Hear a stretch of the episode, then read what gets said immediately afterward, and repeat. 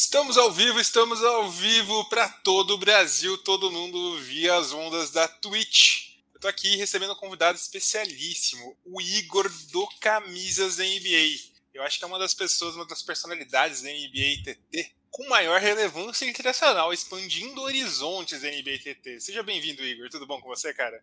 Tudo ótimo, tudo ótimo. Boa noite, Heitorzão. Boa noite para todo mundo que está aqui assistindo. É, convite do Buzzerbeater. Buzzerbeater é, um, do, é um, dos, um dos primeiros perfis que eu conheci, um dos primeiros que eu segui e um dos primeiros que me seguiu. Então, Caramba. sempre que eu lembro do Buzzerbeater, eu, eu, eu lembro com carinho, porque lembro do comecinho ali do Camisas da NBA. Caramba, e você conseguiu uma ascensão histórica, né, nesses últimos tempos. Eu acho que a última, a última off-season, na verdade, que foi camisas da NBA, foi pro mundo, né, Igor? É, é. Felizmente foi, foi uma off-season aí que, que o perfil ficou muito movimentado, muito mais do que eu imaginava, muito mais do que eu podia prever, mas, mas foi uma experiência boa. Uma experiência boa. A gente vai falar muito disso na live de hoje, contar suas experiências, contar suas histórias, entender deixa também. Eu te, deixa eu te interromper, só porque eu preciso resolver uma coisa aqui em casa que vai durar cinco segundos. Tranquilo, à vontade, tá? à vontade. Eu volto, eu volto muito rapidinho. Show, show. Então é isso. Enquanto o Igor ainda não está aqui, de volta conosco no aconchego do Buzzer Beater, é, é isso. Sejam todos muito bem-vindos ao nosso nossa live de hoje. É, voltar nesse momento. E já aproveitando também para divulgar para todo mundo aqui. Eu tô de volta. É porque eu, eu pedi uma pizza aqui para comer nessa sexta-feira e eu contava, eu contava que ela ia chegar antes da live, mas aí, bom, sabe como é que é delivery, né? Não dá para contar com a previsão e aí ela acabou de chegar. Eu vou ali pegar daqui a pouco. Caso queira se alimentar durante a live, seja tranquilo. A gente aqui é liberado com qualquer coisa. É, Teve até uma live, acho que a gente fez a live do draft. O Felipe começou. Felipe fuma, o Felipe faz o buzzer beater comigo. Ele começou a fumar durante a live porque a gente ficou quatro horas acompanhando o draft. E aí também, para quem fuma, é complicado. Mas, bom, Igor, começa se apresentando. Vai que existe alguém que acompanha que não te conhece, que eu acho que a maioria das pessoas vai te conhecer, mas se apresente. Tá. É, bom, então, como o Heitor falou, meu nome é Igor, eu sou daqui do Rio de Janeiro e eu escrevo há dois anos o perfil Camisas da NBA, arroba Camisas da NBA.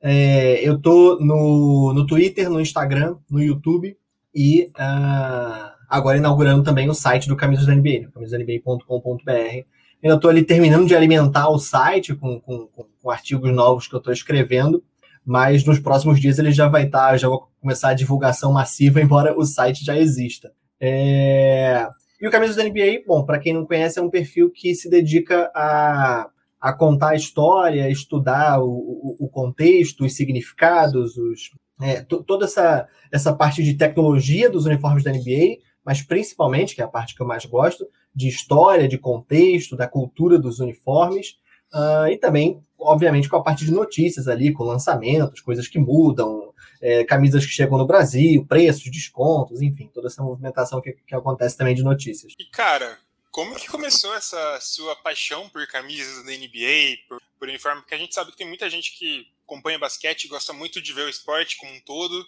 tem muita gente que é muito viciada em tênis, tem muita gente que gosta muito de camisa. Começou. Cara, eu sempre fui. É, uh, eu gosto muito de esporte como um todo. Uh, então, eu, eu acompanho muitas modalidades. Uh, a única que eu sou, as duas únicas que eu sou é, muito, muito, muito, acompanho muito, com muita fidelidade é o basquete e futebol americano. E o Flamengo, que para mim é uma modalidade em específico.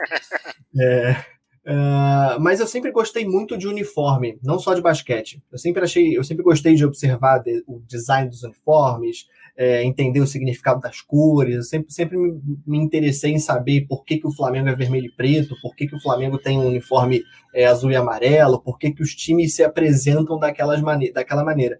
É, e eu, eu, quando era quando era mais novo, que não, não tinha grana, eu, eu, eu, eu curtia assim, camisa, com, juntar um dinheirinho para comprar uma camisa de futebol nova e tal. É, então foi uma coisa que sempre me chamou a atenção.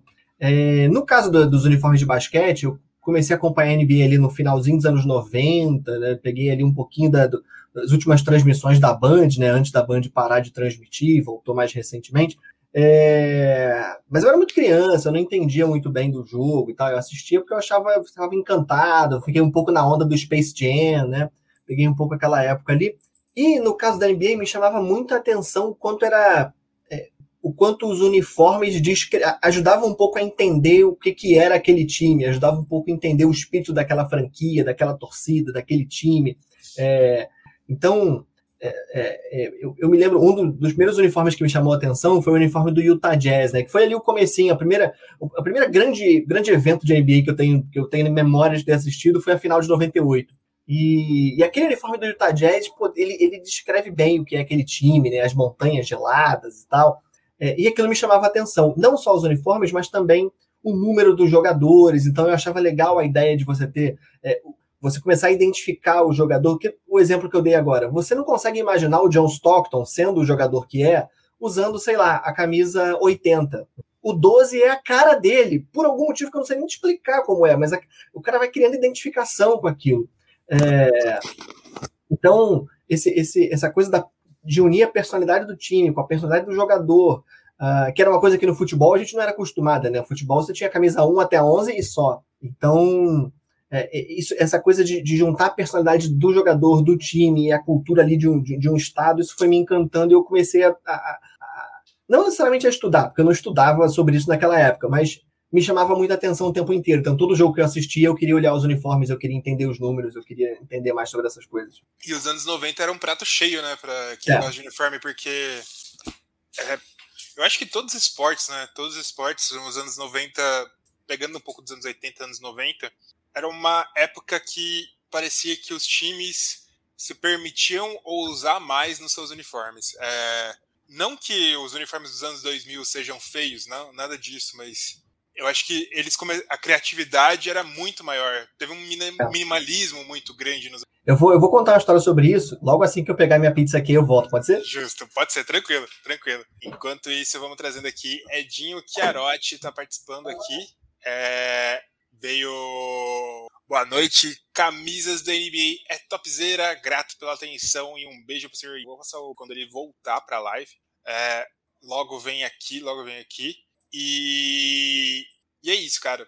Falando de camisas, quem está acompanhando com a gente aqui no chat, já manda aí qual camisa gosta mais da NBA. Vou mandar uma, vou mandar uma enquete para quem está acompanhando. A nova enquete tem que dar opções. Difícil, é difícil. No final da enquete, a gente, no final da live, a gente faz uma enquete com quem estiver acompanhando para mandar mais opções. Tô de volta. Agora o... em definitivo, como diz o Cardeiro. o Edinho aqui mandou um beijo para você, Igor. Pô, o Edinho, é um camarada, olha lá. Ainda, Edinho é incrível. Não consegui ler a mensagem dele inteira aqui que Opa, você colocou. perdão, perdão, peraí, peraí. ele é demais, é demais. Amigão, grande figura. É, cara, essa história né, dos uniformes dos anos 90, as pessoas que, que, que mesmo quem não era nascido, não acompanhava NBA nos anos 90, é, olha para aqueles uniformes né, e tem, é, fica impressionado, porque eles têm ali uma. Eles são muito mais impressionantes visualmente, né? Então é isso, você, você percebe lendo o feed do Twitter, do Instagram, uma, uma comoção, um saudosismo, uma coisa, é, uma comoção com, com uniformes do Toronto Raptors, com uniforme do Detroit Pistons, com uniforme do, uh, do, do Phoenix Suns, enfim, tantos outros uniformes. Esse, isso aconteceu, isso tem uma. São, são, são fatos encadeados, né? Foi em 1990, foi o primeiro, foi o primeiro momento que a NBA passou a ter um diretor de criação.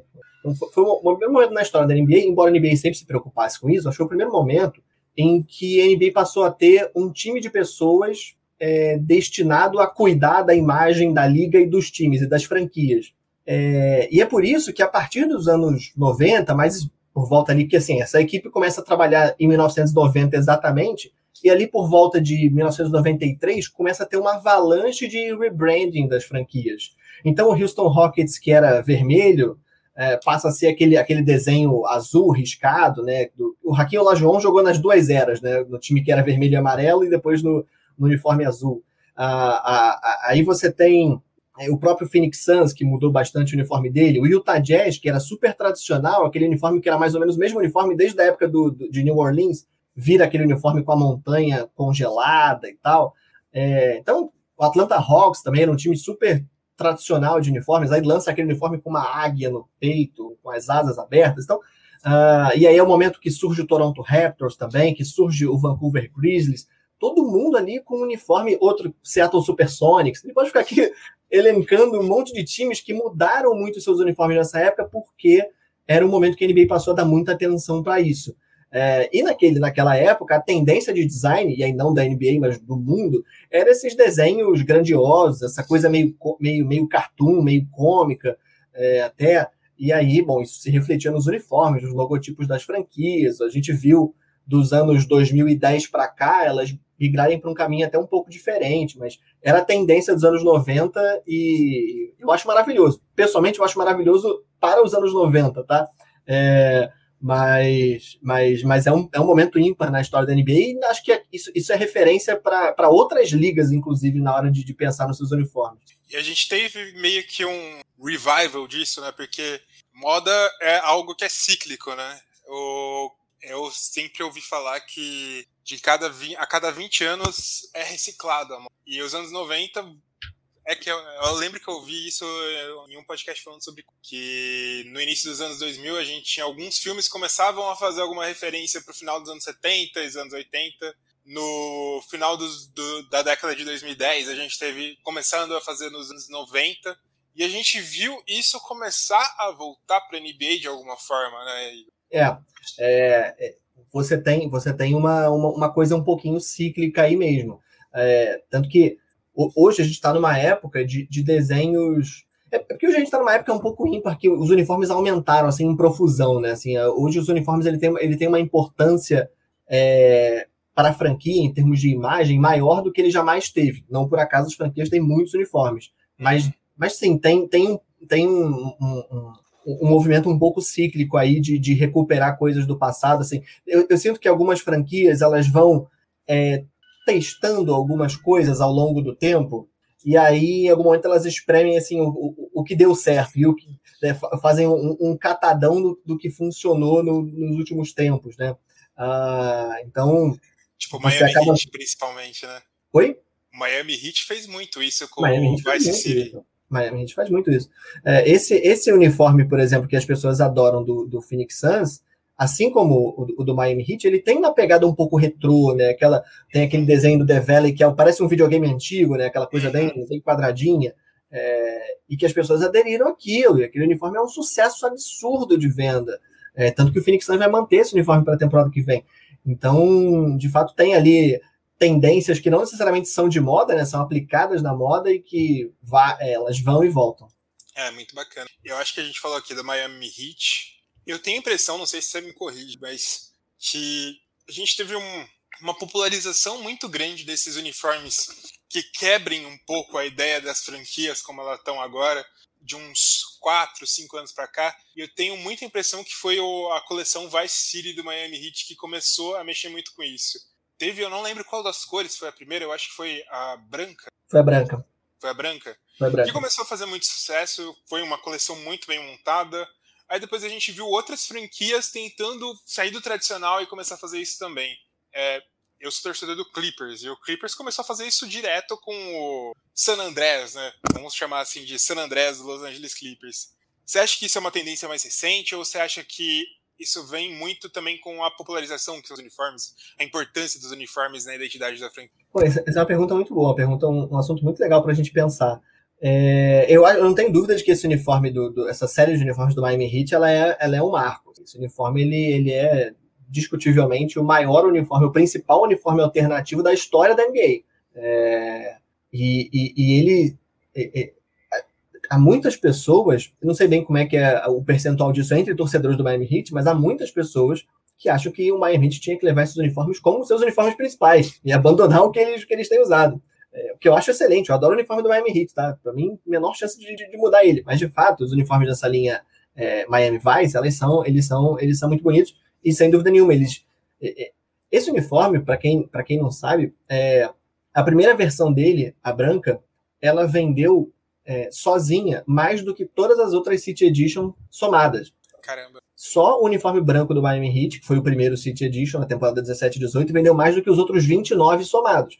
Você pode pensar assim, naquele momento os 30 uniformes eram novos. Não, nenhum deles existia. Então, eles tinham mais ou menos ali o mesmo potencial de, de mercado, porque era novidade. É, e, e, isso se repetiu no ano seguinte com a, com a camisa preta. É, então, sem dúvida nenhuma, incentiva outras franquias a, a fazer coisas um pouco mais ousadas, é, que é o que a gente tem visto, por exemplo, com o Memphis Grizzlies, que fez uma camisa com, com logotipo dourado, é o que a gente viu com o Phoenix Suns, que conseguiu uma coisa que eu gosto muito que o Phoenix Suns fez, foi fazer um uniforme totalmente diferente do, do que ele costuma fazer, usando as suas cores principais, né, o roxo, o amarelo, o laranja.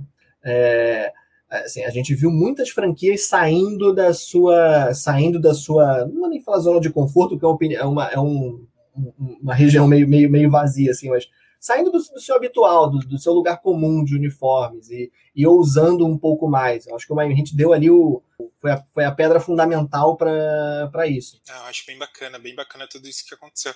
Então vamos falar um pouco sobre a sua experiência. É, ano passado, imagino que deve estar tá sendo, deve ter, deve ter sido uma loucura para você. Você teve seu Twitter citado em redes de TV norte-americana, né? É, é, isso aconteceu. Assim, foi, foi uma experiência muito legal que eu não esperava que fosse acontecer, porque, é, enfim, é, essas camisas, elas obviamente não são produzidas no Brasil. Então, é, é, é e, e, nem nos Estados Unidos. Então, a, a as primeiras imagens que surgem dela não, não são acessíveis para a gente. Ah, mas, enfim, eu tinha começado ali um trabalho jornalístico de apuração que eu não imaginava que fosse conseguir, mas, bom, vou tentar. Ah, e acabei tendo acesso a, a, a, muitas imagens. E eu achava assim, ah, vou conseguir de repente uma, de repente duas. Poxa, se eu conseguisse três, seria maravilhoso. E o Camisas da NBA deu em primeira mão 18 uniformes da temporada passada. É, então foi uma coisa que deu uma repercussão enorme. É, e, e, como há muitos jornalistas nos Estados Unidos, né, os, os que a gente chama de setoristas, né, uh, então o Camisas da NBA foi citado por jornalistas de San Antonio, por jornalistas de Houston, por jornalistas de Cleveland, que foi onde apareceu na televisão, uh, por jornalistas de Nova York. Né, assim, o Camisas da NBA saiu no The New York Post. Assim, quando eu vi, não é possível que eu estou no jornal. É, né? Então, então, foi uma coisa que me deixou até um, até um, um certo ponto assustado, pensando assim, cara, onde é que vai parar isso? Será que alguém da NBA vai bater aqui na porta e vai querer me prender? Como que você conseguiu essas informações? é, tipo isso. Mas, mas foi assim, foi uma repercussão legal. Muita gente hoje que não é brasileira acompanha o meu perfil, apesar de existir uma comunidade é, fora do Brasil muito grande, de pessoas que curtem o uniforme. Tem muita gente seguindo o camisa da NBA. Eu já tive a oportunidade de perguntar para algumas dessas pessoas, cara, você traduz as coisas que eu escrevo? As pessoas dizem sim. Eu, eu clico lá no botão de traduzir do Twitter e leio. Você escreve, pô, caraca. Então, isso deu, de fato, deu uma, uma, uma repercussão é, internacional que eu não esperava. Cara, as minhas, as minhas menções do Twitter estavam tipo, incontroláveis naquele período. É, e e, foi assim, um momento que eu vou guardar com, com muito carinho, porque foi um momento em que, assim, eu, eu, eu, tive uma, uma adrenalina boa de, assim, cara, tá todo mundo falando, tá todo mundo falando, tá todo mundo falando de mim. É, foi, foi, foi um momento bem legal. Eu não sei o que, que eu vou conseguir para a próxima temporada. É, eu já tive acesso aí a algumas imagens legais, consegui a foto da, da, da camisa do LeBron James, né, a camisa com o número 6.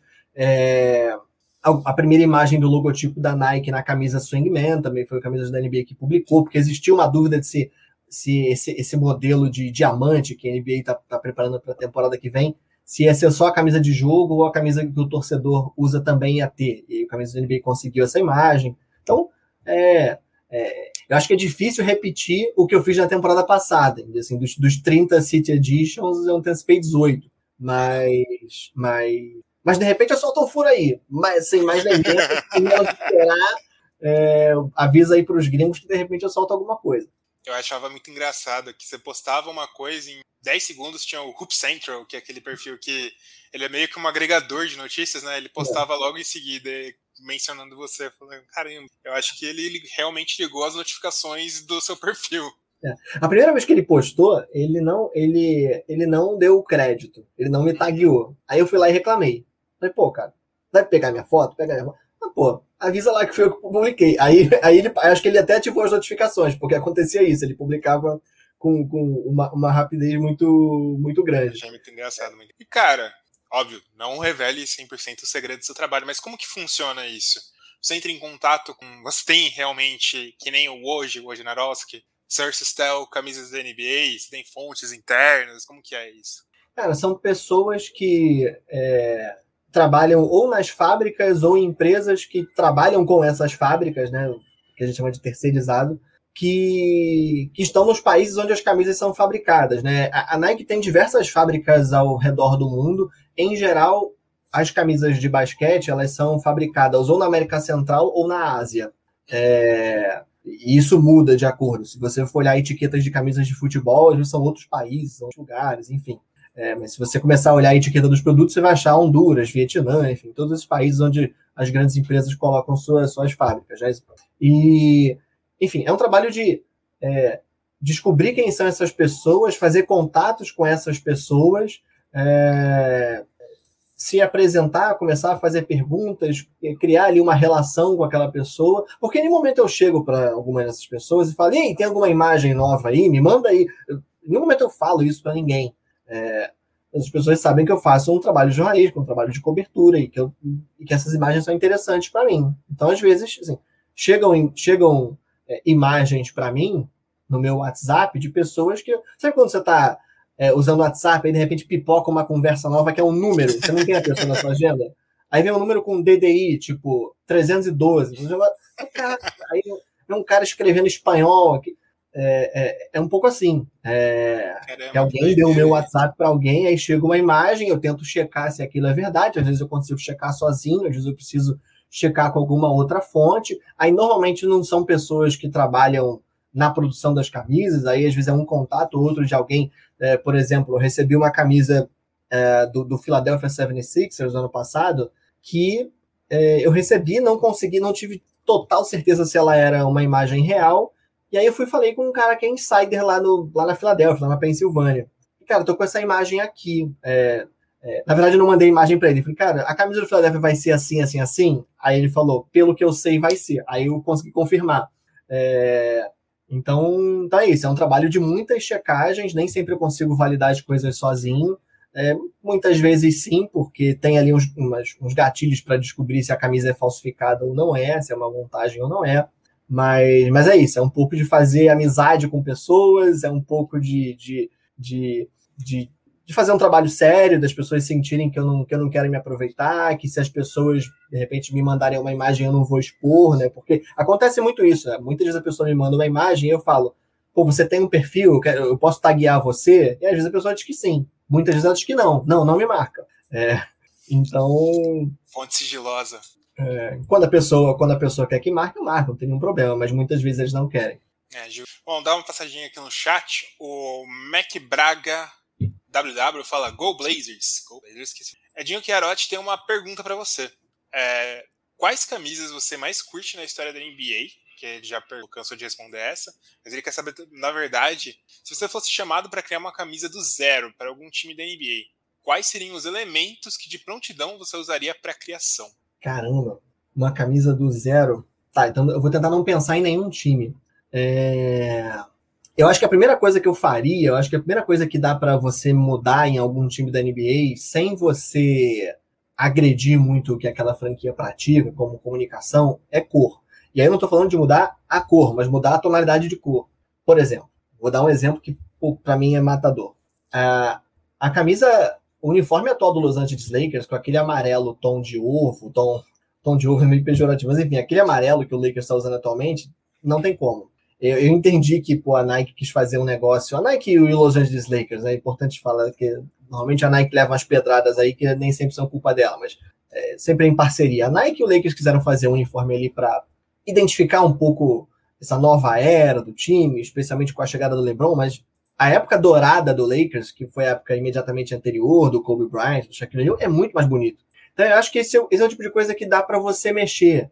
Uh, então, é, talvez dá para você mexer no amarelo do Lakers, talvez dá para você mexer, talvez no Essa aqui de... que você fala, né? Essa camisa aí, essa camisa ela tem, ela tem um tom um pouquinho mais. Esse uniforme ele é claramente inspirado no uniforme da época do Magic Johnson, né? Que ele tem, ele tem a faixa roxa só no short, a camisa não tem, né? Na, na época do Kobe Bryant, a camisa também tinha uma faixa roxa, então ele tem umas, umas modificações assim. Ele tem o próprio número da camisa roxo. Na época do Kobe Bryant, a camisa era o número era branco, né? A camisa amarela. Então, É, foi, o Lakers tentou voltar ao passado, que é uma coisa, como a gente está falando, é cíclico, né? Os times sempre tentam, especialmente os times mais tradicionais, como o Lakers, como o Celtics, como, é, como o Portland Trail Blazers, é, é, é, eles sempre tentam resgatar algumas coisas do passado, porque ele vai reforçando a identidade dele, ele mantém a, a base de torcedores animada, com os uniformes e tal. Então, eu acho que é uma das primeiras coisas que eu, que eu, que eu buscaria mexer ali no uniforme do Kobe. Esse uniforme, para mim, é o uniforme mais bonito da história do Lakers. É, Realmente muito. E, e, ele, ele. Acho que a primeira coisa que eu tentaria mudar seria, seria cores. Eu acho que dá para você. Tem muitas franquias que eu acho que eu ajustaria as cores. Por exemplo, eu ajustaria o amarelo do Lakers.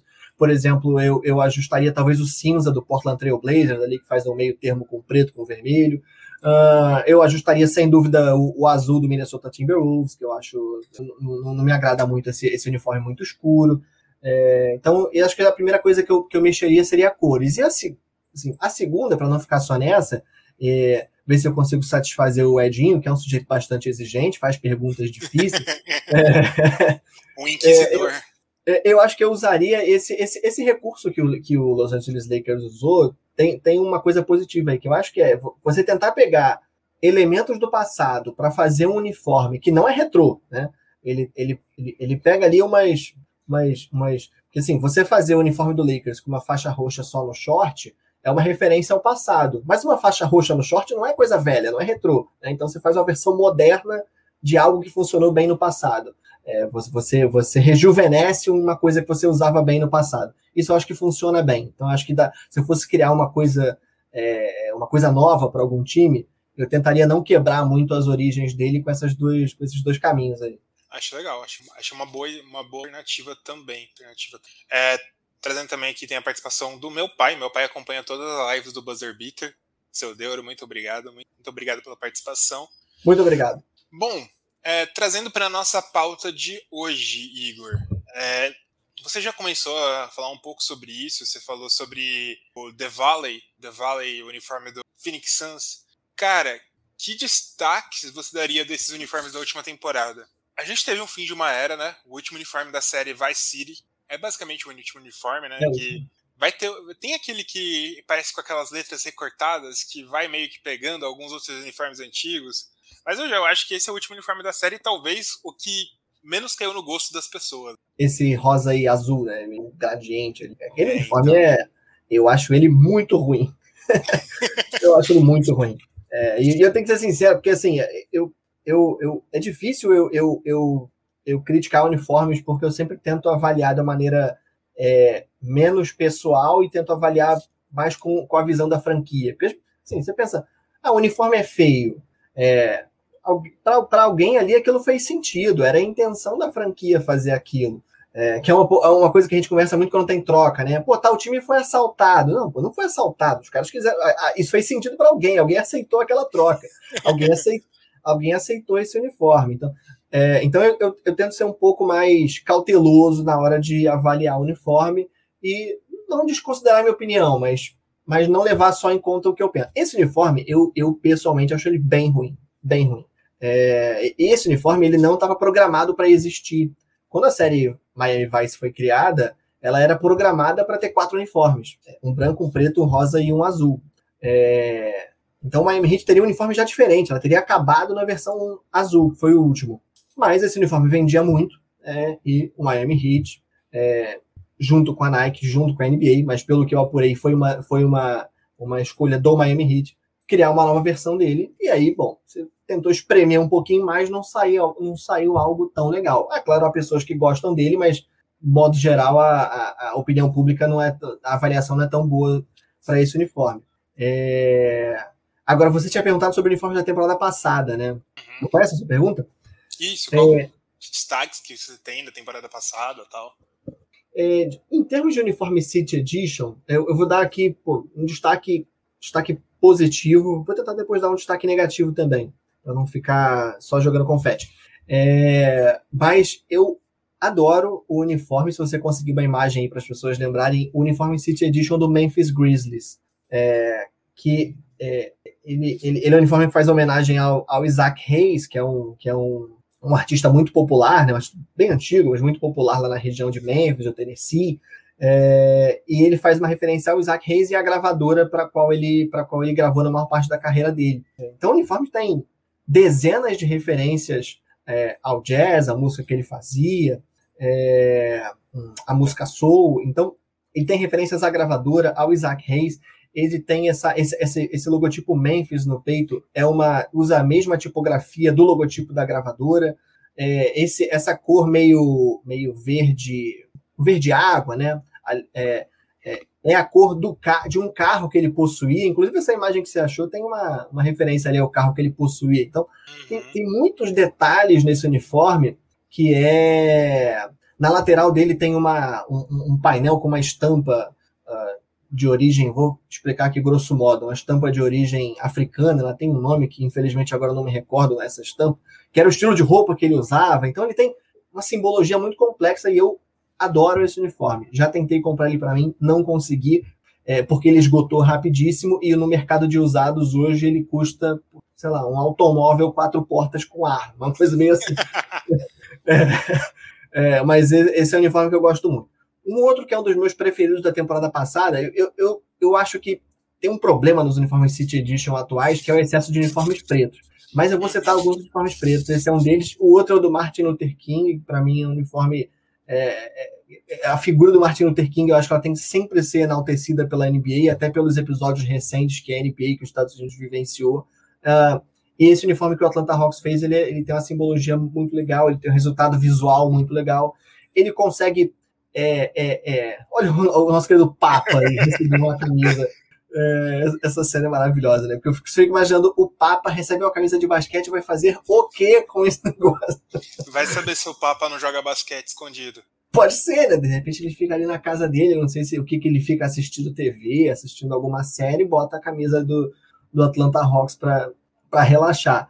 É, mas eu acho esse, esse é um uniforme que, que, que, enfim, fez um enorme sucesso. As pessoas em Atlanta, na Geórgia, né, tem uma referência, tem uma relação com com o, o, o com Martin Luther King muito, muito valiosa. Então, é tanto que o Atlanta Hawks acabou usando esse uniforme muitas vezes nos playoffs, porque, uh, porque a torcida uh, pedia que fosse usado, porque os jogadores queriam usar.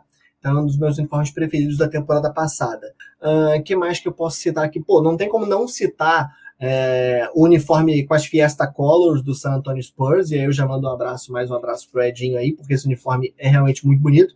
E, e, e, além de ser muito bonito, né, um uniforme que, que a torcida do San Antonio Spurs implorava para ele acontecer, né, para esse uniforme existir, para que essas cores fossem utilizadas numa, numa camisa. E, e sem dúvida nenhuma, ele. Esse é outro dos uniformes que, se você é, for, for comprar uma, uma, um modelo dele do, no mercado de, de uniformes usa, usados hoje em dia, é, primeiro, dificilmente você vai encontrar. Né, e se você encontrar, ele vai custar muito caro porque, enfim, ele tem um valor de, de mercado muito alto e ele também esgotou muito rápido. Uh, então, é, é, eu acho que o, o, resultado final desse uniforme é muito legal, embora seja um uniforme preto. Mas aí também dá para desculpar, né? É o San Antonio Spurs, então é, se não for preto ou branco, já começa a ficar meio errado. É, ou cinza, né? E já teve é... outros uniformes antigos que de gosto bem questionável no San Antonio Spurs. pois é. Então, é, é, essa camisa aí também é uma das minhas preferidas. E eu acho que se eu fosse dar algum destaque negativo em relação à temporada passada, eu daria para o Charlotte Hornets, porque o Charlotte mudou a coleção de uniformes dele e eu pessoalmente não acho, não acho nada legal. Eu não curto esses uniformes. Eu acho que o Charlotte fez um, eu acho que o Charlotte Hornets regrediu. Acho que ele tinha um uniforme muito bem resolvido ali na época do, uh, na, na, época do Campbell Walker ali, aquele comecinho da, da aí ah, esse uniforme novo aí. É, eu não curto esse uniforme. Ele também tem uma referência ao passado. Essa, essa ideia de você ter a camisa, a camisa é riscada e o short não, é, é, e também é uma referência ao passado, é algo que o Charlotte Hornets fez ali no comecinho dos anos 2000. É, mas eu não curto, porque você tem. Eu acho que eles abandonaram o roxo. Esse uniforme tinha que ter uma terceira cor que fosse roxo, eu acho que ajudaria muito. É, e aí você tem o logotipo Hornets, que é branco, com umas listrinhas que são brancas. E aí a lista não continua no short, mas na, mas na, lateral tem uma, e aí tem um hexágono com uma abelha. Eu acho que ele tem uma vespa, né? Eu acho que ele tem. acho que ele é confuso, eu acho que ele, ele não é bem resolvido e esse é um uniforme que, que, que não me agrada muito. Eu acho que as cores não são tão legais, eu acho que as, os tracinhos, as risquinhas da camisa não, não são legais, e eu acho que elas tinham que continuar no short, então não, não, não me agradou. Se eu fosse dar um destaque negativo, seria para esse. Que é o contrário, por exemplo, que eu acho.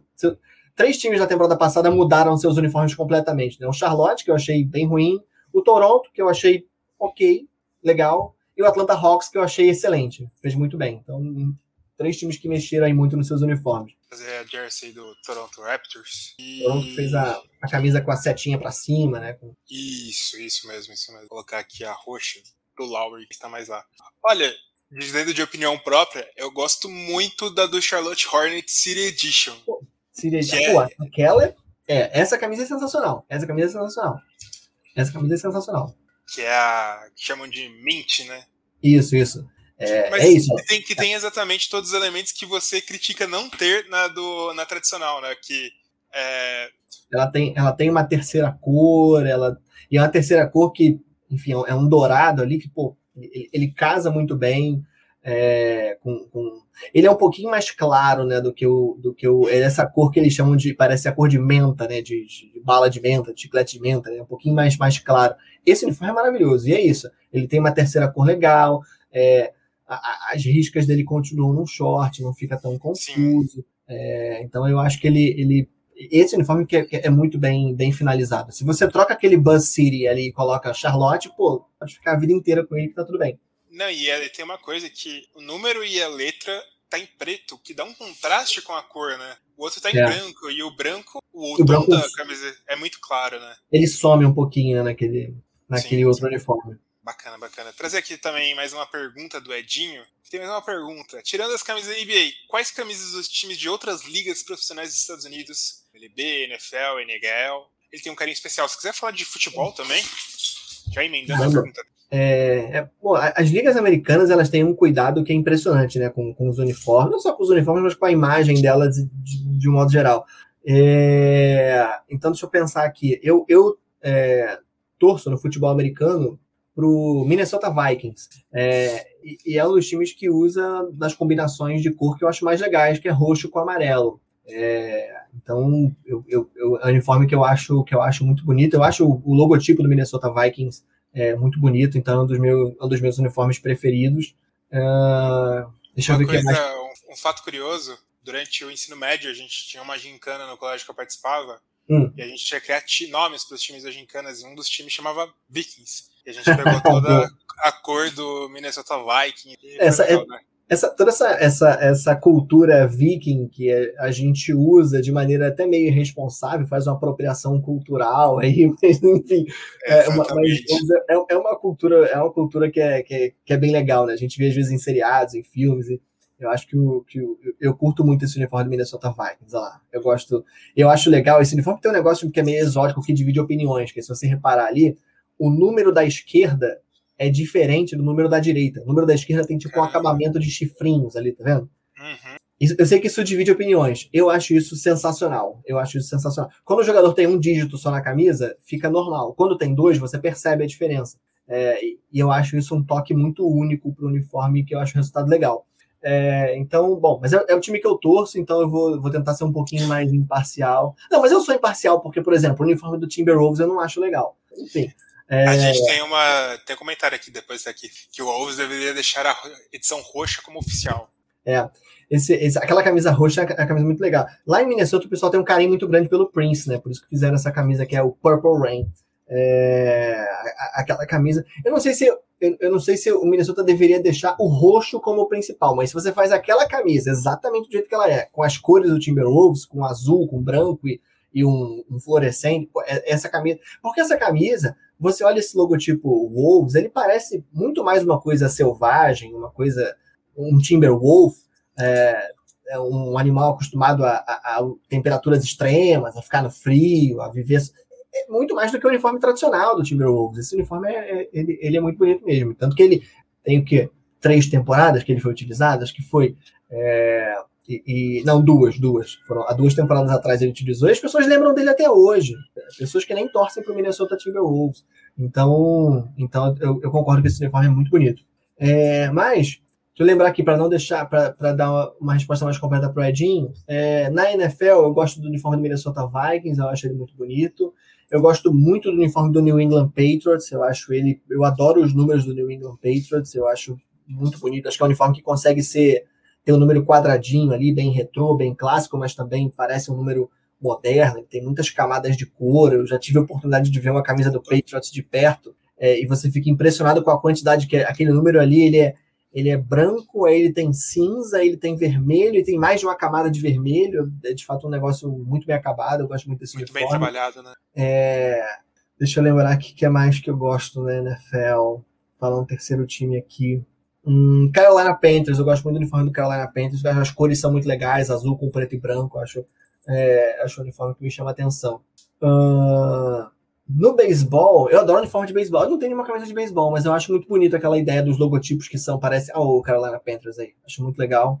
Aqueles uniformes de beisebol que são manuscritos, né?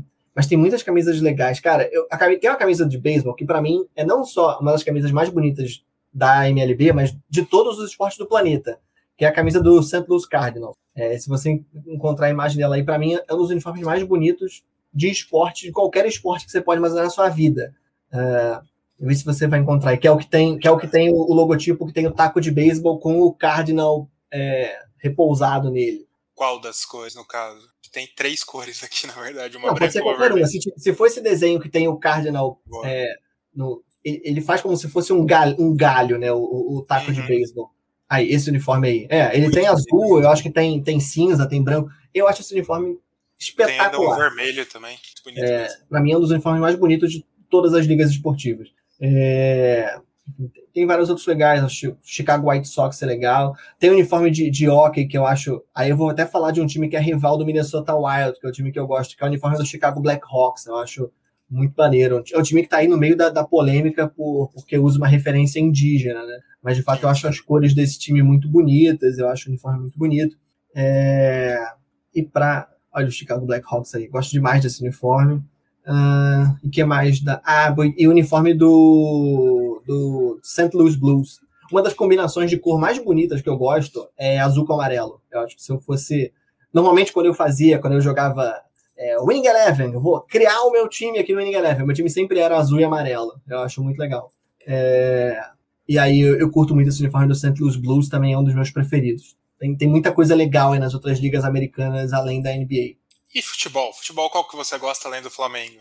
Olha, o único time que eu torço de verdade é o Flamengo. Mas é, eu, tenho, eu tenho simpatia por dois outros times. É, o, time, o único time europeu que eu posso dizer no momento que eu torci de verdade foi o Manchester United. Porque quando eu, na época da minha vida, que eu era viciadaço em futebol, é, foi ali o um momento um pouco de, quando o Manchester United tinha um bom time que ganhou a Tríplice Coroa em 98 e tal.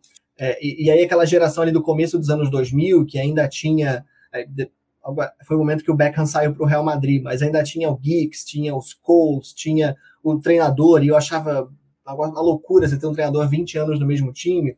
É, e aí tinha. E aí chegou o Rio Ferdinand, que veio do, do Leeds United, e aí tinha o Gary Neville, tinha um monte de caras ali que faziam parte de uma geração vitoriosa, e eu me encantava com isso. E aí o Manchester contratou um jogador que eu já era muito fã, que era o Rudy Van Nistelrooy. E aí, pô, ele estava lesionado, mas o Manchester contratou mesmo assim. Eu fiquei pirado nessa história, dizendo, cara, estão pagando pelo cara que está machucado. E aí ele se, ele se curou da lesão e, e, e, era um grande jogador. Então foi o único time que eu, eu torci, assim. Em algum momento, se você pedisse, fala, quem são os reservas? Eu sabia falar os reservas do Manchester United. é, e o outro time europeu que eu, que eu tinha um carinho assim era o Real Madrid, porque eu era muito fã do Sávio, que jogava no Flamengo. E aí o Sávio sai para jogar no Real Madrid e eu passei a ser fã dele. E aí tinha o Roberto Carlos, que eu achava legal também. E aí tinha o Ronaldo Fenômeno. Então eu tinha um carinho assim. Eu, tanto, tanto, que o, o, único time. Eu só tenho. É, eu tenho muitas camisas do Flamengo na minha coleção. Tem uma camisa da seleção brasileira, é, uma camisa do Manchester e uma camisa do Real Madrid. É, é o que existe de futebol na, na minha coleção. Então são os times aí que eu tenho que eu tenho que eu tenho um carinho legal. Deixa eu só achar que teve uma camisa de futebol que eu gostei muito que lançaram é, lançaram Cara, acho... recentemente. Eu acho que o futebol tá num caminho muito perigoso com as camisas, cara. Eu fico, eu fico um pouco. Eu sei que eu, que eu, eu, eu estimulo que, que os times da NBA façam coisas criativas e tal, mas eu acho que o futebol tá indo num caminho tão perigoso. Sempre que eu vejo uma camisa que os caras mudam a cor do escudo, eu fico, caralho, muda a cor do escudo. Deixa o escudo do jeito que ele é. Mas. Essa, essa aqui, é maravilhosa. Aí, essa, essa aqui eu adorei, eu adorei. Eu, inclusive, lembrei agora, falando que tinha até pensado. Hum, eu não sou de comprar camisa de futebol também. Hum, será que eu compro? Passou, é. não comprei ainda. É bem. Economizei o dinheiro, é. mas, pô, é linda demais. Não, essa camisa também foi. Eu, tive, eu também quase não compro camisas de futebol. É, e também foi uma camisa que eu fiquei assim, cara, acho que eu compro essa camisa. Porque ela é muito legal, ela é muito legal. Tem e é toda é isso, né? a questão da é história. É um, é um pouco da. Assim, o, resu, o resultado visualmente é muito bonito. Isso já bastaria para ela chamar atenção. Só que ele, eles fizeram o que, é, o que a gente vê muito na NBA, que é vincular o futebol a uma outra coisa que as pessoas têm, têm, têm uma, uma referência legal, que é o Bob Marley, que é, que é a África, que é, uh, que é o reggae. Então, você começa a juntar ali um monte de, de, de pecinhas das, das quais as, coisas, as pessoas têm identificação e orgulho e, e, querem se identificar com aquilo e mostrar que pertencem a, um, a né, uma determinada tribo ali, enfim. É, é, é. Então, pô, essa camisa é, é um é um perfeito exemplo de como fazer isso bem feito, né? E claro, e não foi uma referência é, jogada para o alto, né? Tem a, a, torcida ali canta a música Three Little Birds e tal. Então, é a coisa que faz muito sentido para eles. Essa camisa é maravilhosa. Eu acho incrível. E falando na próxima temporada, o que, que vai acontecer? O que, que você pensa? Se tem alguma informação? Óbvio que não precisa revelar informações aqui, obviamente, mas o que, que você não, tem para falar? De, de, de uniforme, você está falando? Sim, sim, sim, da NBA. Cara, a próxima temporada vai ser muito legal. É, é a temporada que a NBA vai comemorar 75 anos, né, da sua, da sua, da sua primeira temporada, da sua temporada inaugural. É, e assim como aconteceu na temporada de 50 anos, na temporada de 35, na temporada de 25 anos, a NBA preparou uma série de, de atividades para comemorar isso, só que agora a gente está tá em 2021, né? Então é, tem muito mais impacto no, do, do que teve nos outros aniversários importantes da liga. Então, Uh, na parte dos uniformes, em especial, os times vão ganhar, vai haver uma coleção nova de uniformes. Né? É, a, a, Nike dá esse, essa, essa nomenclatura de coleções para que os times vistam. Né? Então, você tem a coleção Association, que são os uniformes brancos, você tem a coleção City Edition. Então, vai haver uma coleção nova de uniformes. Essa coleção uh, da qual é, eu ainda não consegui confirmar o nome, eu já vi muitas fontes dizendo, uma, gente falando que vai se chamar Mashups, gente falando que vai se chamar. Uh, tem algum outro nome que agora eu não estou me lembrando, mas assim, eu não consegui confirmar, nem vou tentar lembrar aqui, porque, enfim, não, não tenho certeza dessa informação.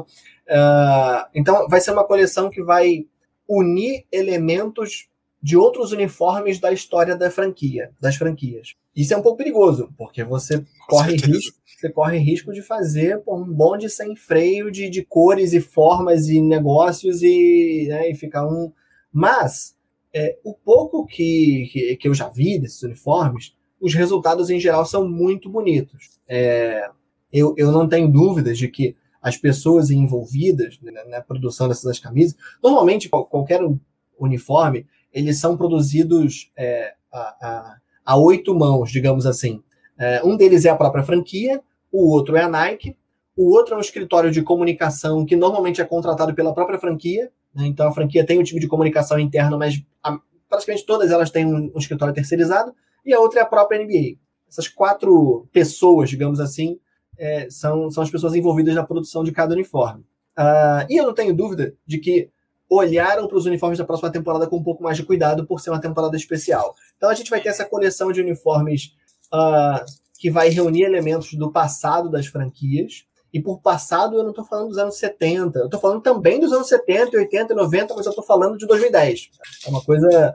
É, é, vai unir elementos recentes e outros é, do passado. Uh, nem todos os times vão ter esses uniformes. Dois times optaram por não usar esses uniformes. Um é o Phoenix Suns, que vai é, levar a sua camisa The Valley como uniforme alternativo para a próxima temporada, e o outro é o Utah Jazz. Então, uh, é, 28 times vão ter esses uniformes, esses dois times escolheram uh, manter o seu City Edition que vinham e utilizando. Esses uniformes vêm para o lugar do City Edition, no caso? Ele vem para o lugar do City Edition. É, então, inclusive, gente diz que a coleção vai continuar se chamando City Edition Eu não sei, eu acredito que não, mas a gente que defende que é isso que vai acontecer. Mas de fato ele vai ocupar esse, essa vaga dos uniformes City Edition. É, então, o que, que cada time vai ter? Resumir, cada time vai ter de uniforme na próxima temporada. É, o uniforme Association, que é o branco, o uniforme Icon, que é o colorido, e o uniforme Statement, que também é o colorido, que é o que tem o logotipo do, da, do Michael Jordan, da Air Jordan, esses vão continuar exatamente como são, para todos os times. Não muda o desenho de nenhum. É, a principal diferença, a única diferença entre eles é que ele vai ter aquele logotipo, seja da Nike ou seja da Air Jordan, que tem ali uma. Ele é meio. É, é o que diziam os antigos chamavam de furta-cor, né? Que é um negócio ali que é, é, meio branco, é meio rosa, é meio roxo, ele muda de cor de acordo com a iluminação e tal.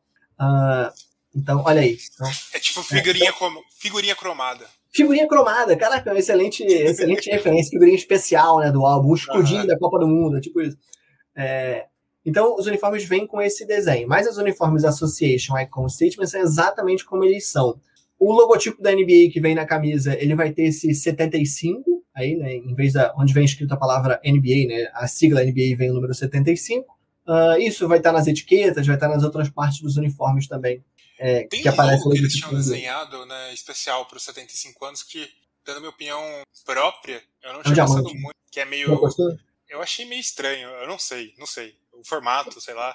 Eu gostei, eu confesso que eu gostei. É, muito, é muito louco, né? Essa referência de tipo, 75 anos é diamante, por quê? Mas, mas é. é deve ter uma explicação. Mas, mas Ué, Será que é boda de diamante, coisa de casamento? É, é isso, é boda de diamante. Mas por que, que é diamante o 75? Sei lá. É, eu é. sei que vem depois do de ouro, eu acho. Vem depois. Então, Não, e se você procurar na internet, tem aniversário de 33 anos, é bodas de alguma coisa. Tem um para cada ano, tem um para cada é. ano. É, e 75 anos é diamante, não só no Brasil, como lá no, no mundo inteiro, e aí vai ter essa, esse uniforme, esse, esse, logotipo aí que vai aparecer na quadra, vai aparecer em outros lugares da, da comunicação da NBA. Então, todos os times vão ter esses três uniformes principais, nenhum deles muda para nenhuma das franquias. Tem o quarto uniforme, que é esse uniforme que vai reunir referências do passado, uh, que, todos, que 28 times vão ter, exceto Utah e Phoenix. Uh, e a coleção de uniformes clássicos vai ter só três times: Golden State Warriors, New York Knicks e Boston Celtics, que são os três times que, que participaram dessa temporada inaugural da NBA, né, que jogaram as 75 temporadas da, da NBA. O, o Golden State Warriors deu uma roubadinha aí, né? Porque ele era Filadélfia, mas a organização é a mesma. Então, então eles fizeram essa camisa. Né? Exato. Esse uniforme é bem legal. E aí a Nike também colocou o logotipo retrô dela, né? Nesse uniforme. Sim. Esse uniforme não tem o logotipo em forma de figurinha cromada. É o, é o logotipo mais tradicional, é a versão retrô da marca da Nike. Só uma, um apontamento sobre esse uniforme. É, quando eu vi ele, me veio à cabeça o Cleveland Cavaliers. Não sei por, por, causa... por causa das cores, Pô, da combinação de cores. É, o Cleveland, o Cleveland teve né, um uniforme azul escuro, era um azul mais escuro do que esse, mas ele tinha detalhes em amarelo, detalhes em vermelho, que não é vermelho, né? Um, a cor vinho do Cleveland Cavaliers. Ele tem ali uma.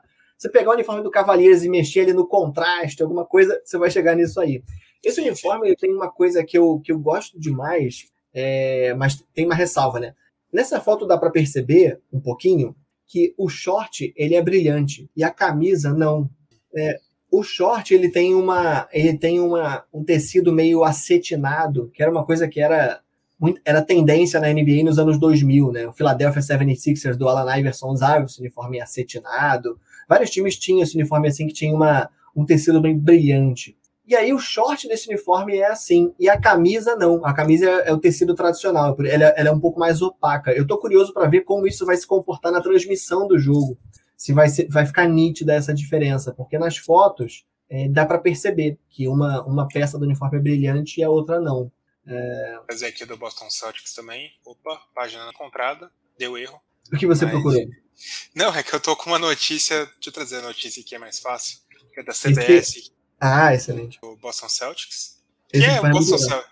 É eu gostei muito dos shorts, mas no geral é o Boston Celtics. Né? O Boston é. Celtics é. não muda sabe muita que, coisa. Sabe que esse uniforme, ele é. Eu vou tentar te mandar um link aqui, que eu acho que eu tenho ele aberto ainda, porque o, o Boston Celtics, esse, esse uniforme, a gente pensa. Quando a gente pensa em camisa da NBA com manga, a gente pensa em naquela, na, naquela experiência do finalzinho da, da, da, época da Adidas, que ela fez umas camisas com manga que eram terríveis, né?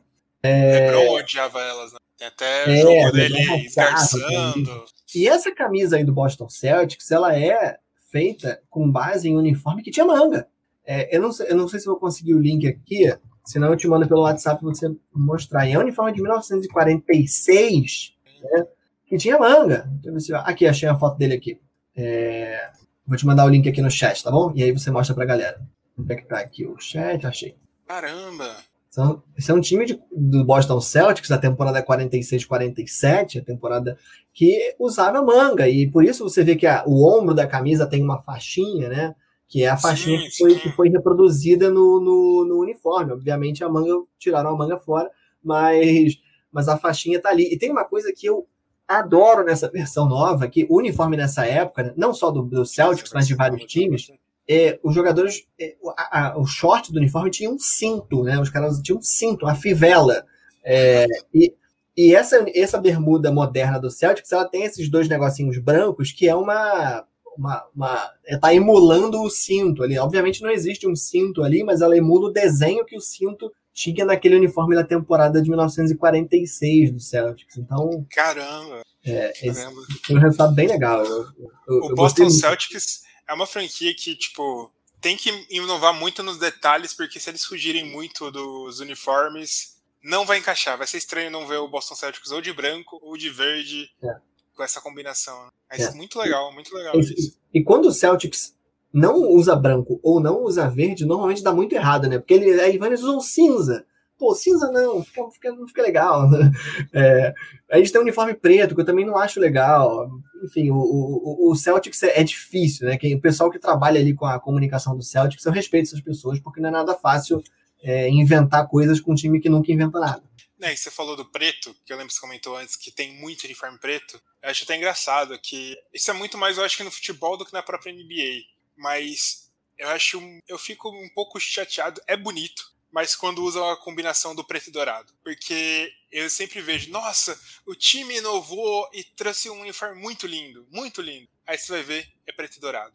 Preto e é. dourado, pra mim, é muito lugar comum. Lugar eu também, eu também não gosto, não. Eu concordo com você. Eu concordo com você. Preto e dourado. Não, não, não, é, não é feio, não é feio. O resultado combina. É um preto e dourado, você vai ver, combina.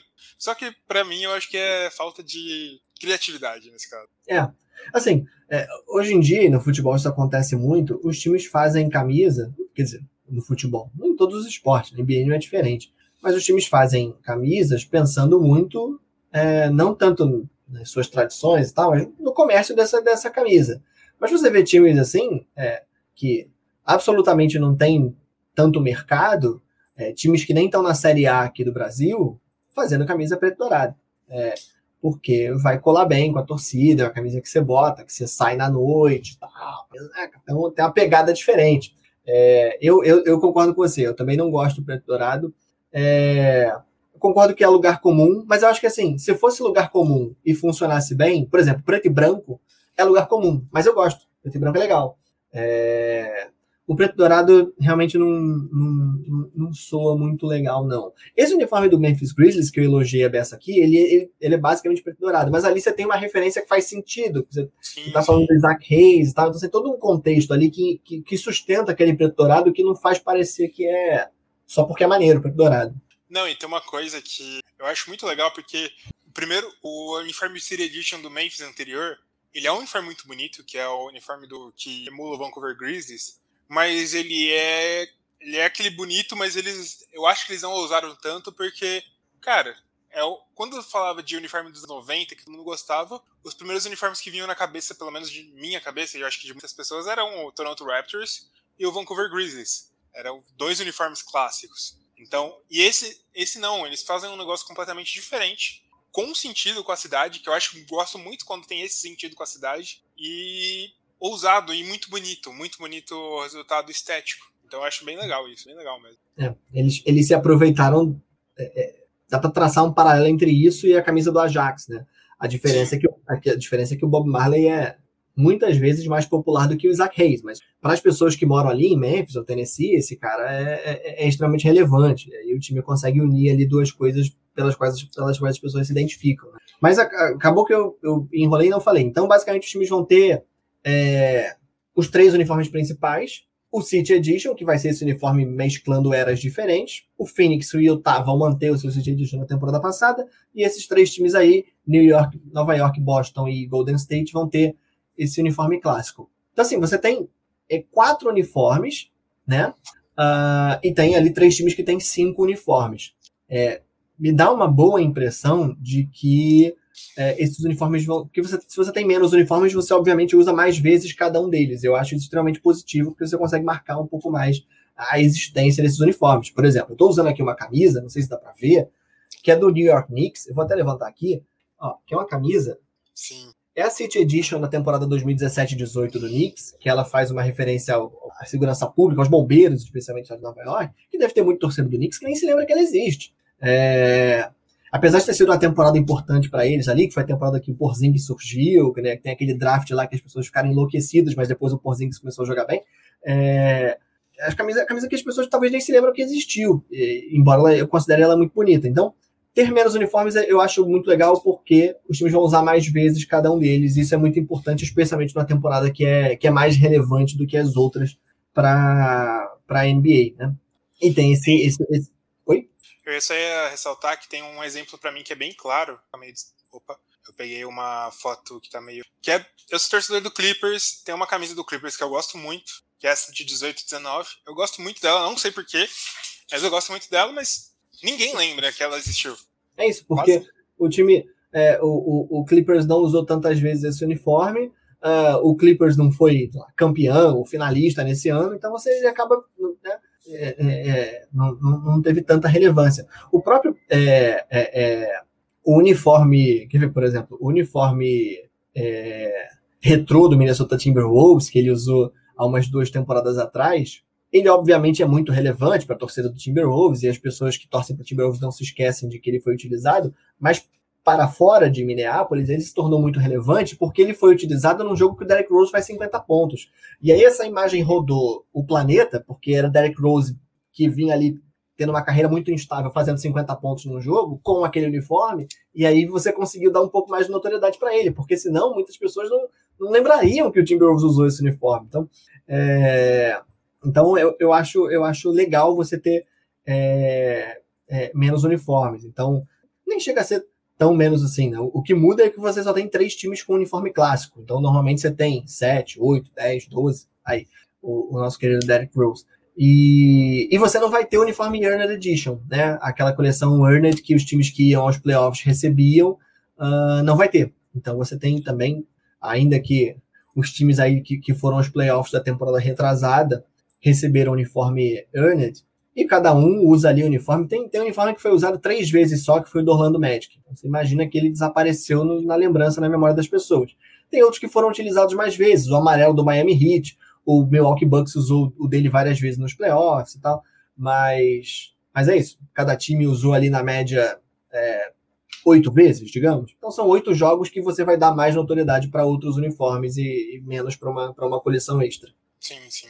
Bacana, bacana. Então, então a expectativa é que tenha bastante coisa, pelo menos interessante, pelo menos ousada. Pelo menos ousada, interessante. E assim, é, são uniformes que a gente sabe que vão resgatar momentos do passado das franquias. Uhum. Então, a, não resta dúvida de que serão referências valiosas para as pessoas, porque você vai ter ali é, um uniforme do Lakers que tem é, uns toques de azul, né, do azul claro, o azul claro que o Lakers usou, né, antes de se tornar amarelo e, é, e roxo. É, eu ainda não vi imagem, mas eu acho, eu acho que é, não vou dizer provável porque eu nem tenho essa informação, mas eu acho que faria muito sentido se o Toronto Raptors fizesse uma referência aos Huskies e aí trouxesse alguma coisa em tom de azul. É, então, você sabe que você vai ter referências ali que são legais para as pessoas. É, e, e, essas referências ajudam você a contar a história dos times, ajudam você a falar é, de quem foram os grandes jogadores. É isso, quando, quando, quando o, o, o, Warriors jogar com esse uniforme azul aí, você vai ter que falar do Philadelphia Warriors, vai ter que falar de Will Chamberlain, vai ter que falar da história dessa franquia. É, então, pô, isso, isso, é, isso é, é tiro certo para qualquer pessoa que é apaixonada por basquete. E é bom que os anos 2000 já fazem duas décadas atrás. Dá para ter um throwback já dos anos 2000, porque já faz um tempinho, pode não parecer, pode parecer que os anos 2000 fazem cinco anos. Tem uma, uma, uma, imagem que ela até chegou a vazar na internet de um uniforme que seria o uniforme do Phoenix Suns dessa, dessa versão de, de montagem lá de eras, é, e que o Phoenix Suns, o uniforme chegou a ser aprovado, mas depois o Phoenix Suns declinou ele com base no sucesso da coleção The Valley, que ele usava referência, ele tinha o número do uniforme, era tinha aquele anel em torno do número que era da, da época do Steve Nash, do América, a época do Amar Stoudemire, daquele time lá do Phoenix Suns, é, ele tinha aquele anel em torno do número. Então você tem referências que nem são tão antigas assim, mas que são legais. Seria é exatamente esse aí. Então assim, esse uniforme aí, você tem ali esse, esse, esse logotipo com cara de faroeste, né, de saloon, é, que é uma, uma referência a um uniforme bem antigo do Phoenix Suns. E aí esse, esse número 21 é o mesmo a mesma fonte de número dos anos 90, época do Charles Barkley, né, que era aquele uniforme que tinha o sol assim diagonal. Você tem o anel atrás dele, que aí já é da geração do início dos anos 2000, do Steve Nash.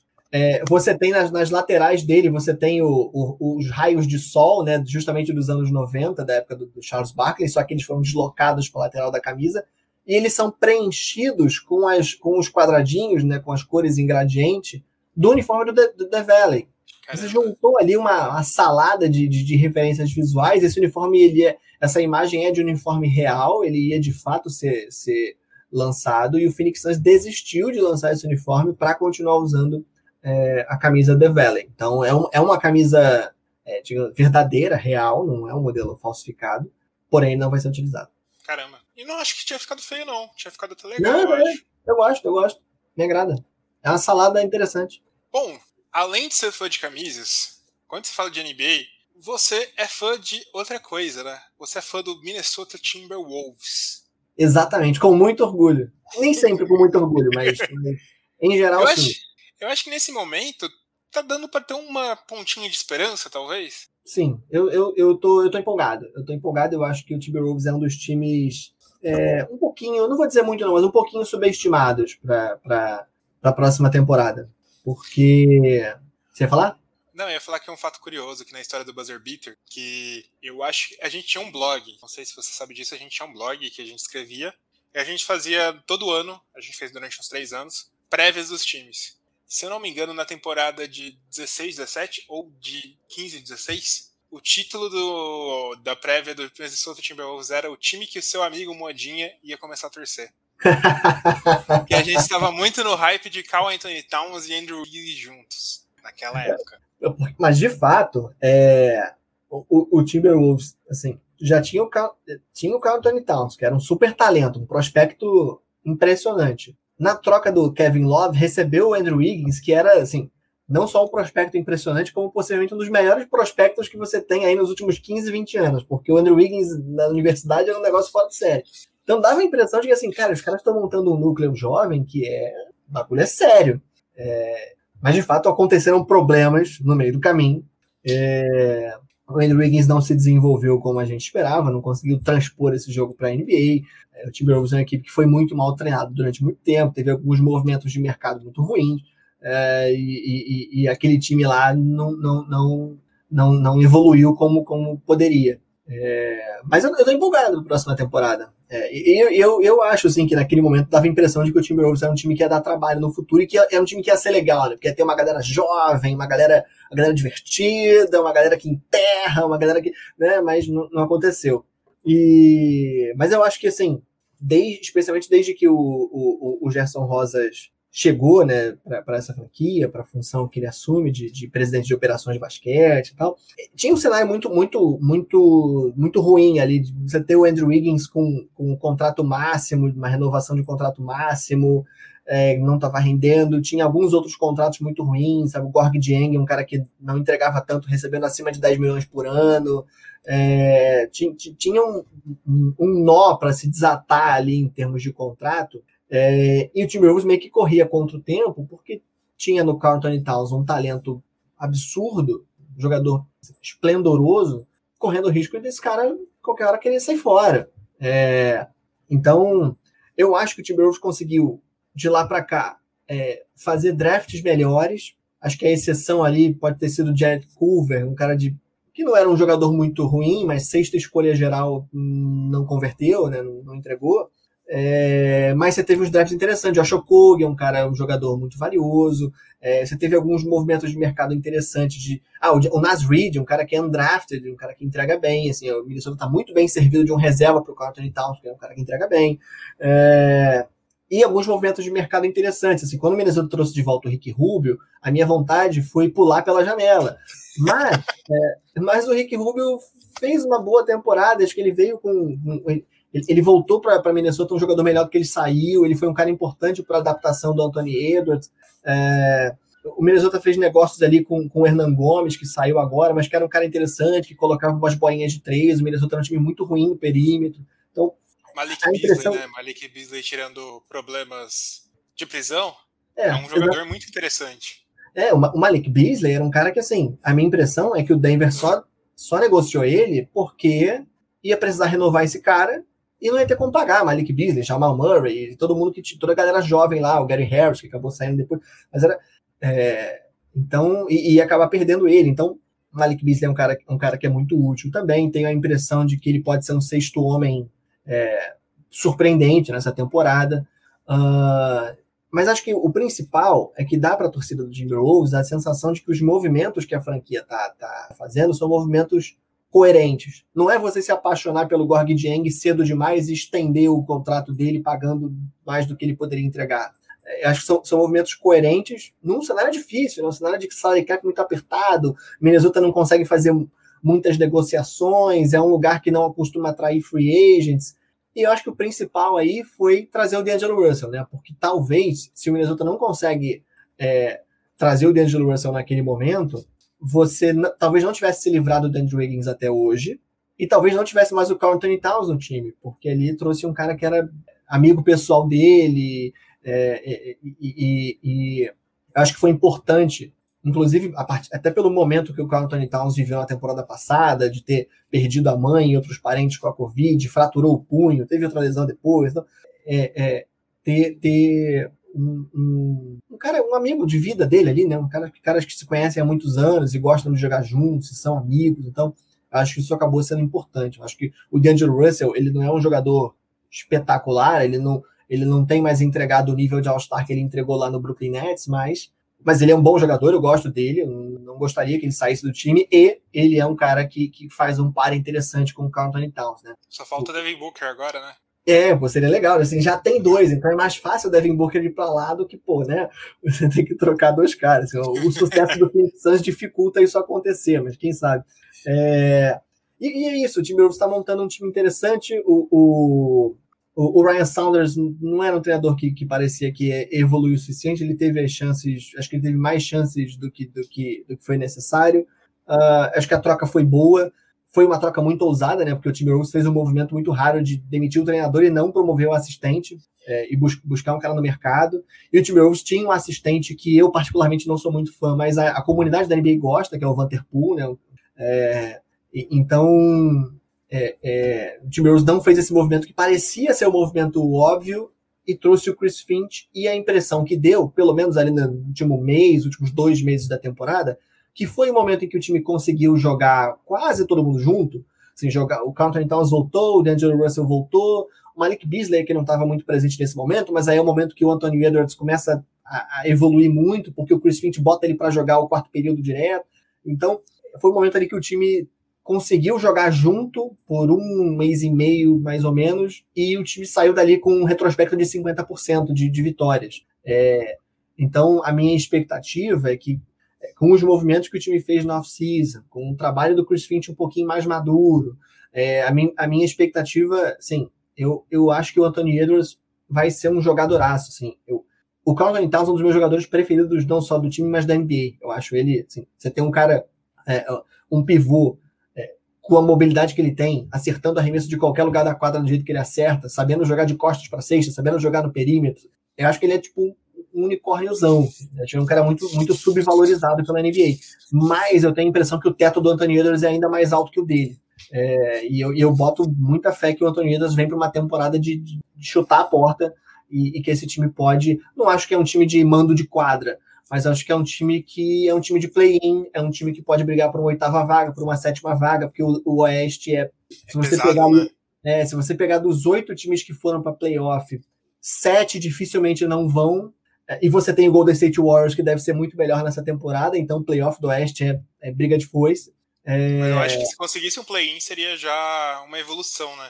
Sim, sim. Acho que conseguir um play-in, jogar um, um, um, ou dois jogos ali, um jogo, jogos de mata-mata, né? Acho que vai ser. E eu acho que assim, é, eu acho que o mais importante para o Timberwolves nesse momento, que ele tem os dois principais jogadores dele sob, sob contrato, e mais o, o Anthony Edwards, que é um Hulk, é, vai para a segunda temporada só, é assim, é o time sentir que, que dá para fazer frente, que dá para jogar sério, que dá para bater de frente com esses times, e é claro, se de repente a coisa desanda para alguém, algum time não encaixa, algum time tem algum problema e, e não performa como esperado, é, de repente a gente belisca uma vaga aí, um oitavo lugar, uma vaga no play-in, mas eu acho que é um time que, que, que vai ser me bem melhor do que foi na temporada passada. Acho justo. Anthony Edwards é muito bom. E Carl Anthony Towns é isso. Eu não, eu não sei se ele me passa uma vibe um pouco de Anthony Davis, que o Anthony Davis não necessariamente características. É que o Anthony Davis ele é melhor com outro cara conduzindo o time com as atenções, com como que eu posso falar, que é um, é um cara que é melhor com um LeBron James do lado dele, não sendo o LeBron James. Tudo bem que qualquer jogador seria melhor que o LeBron James do lado dele.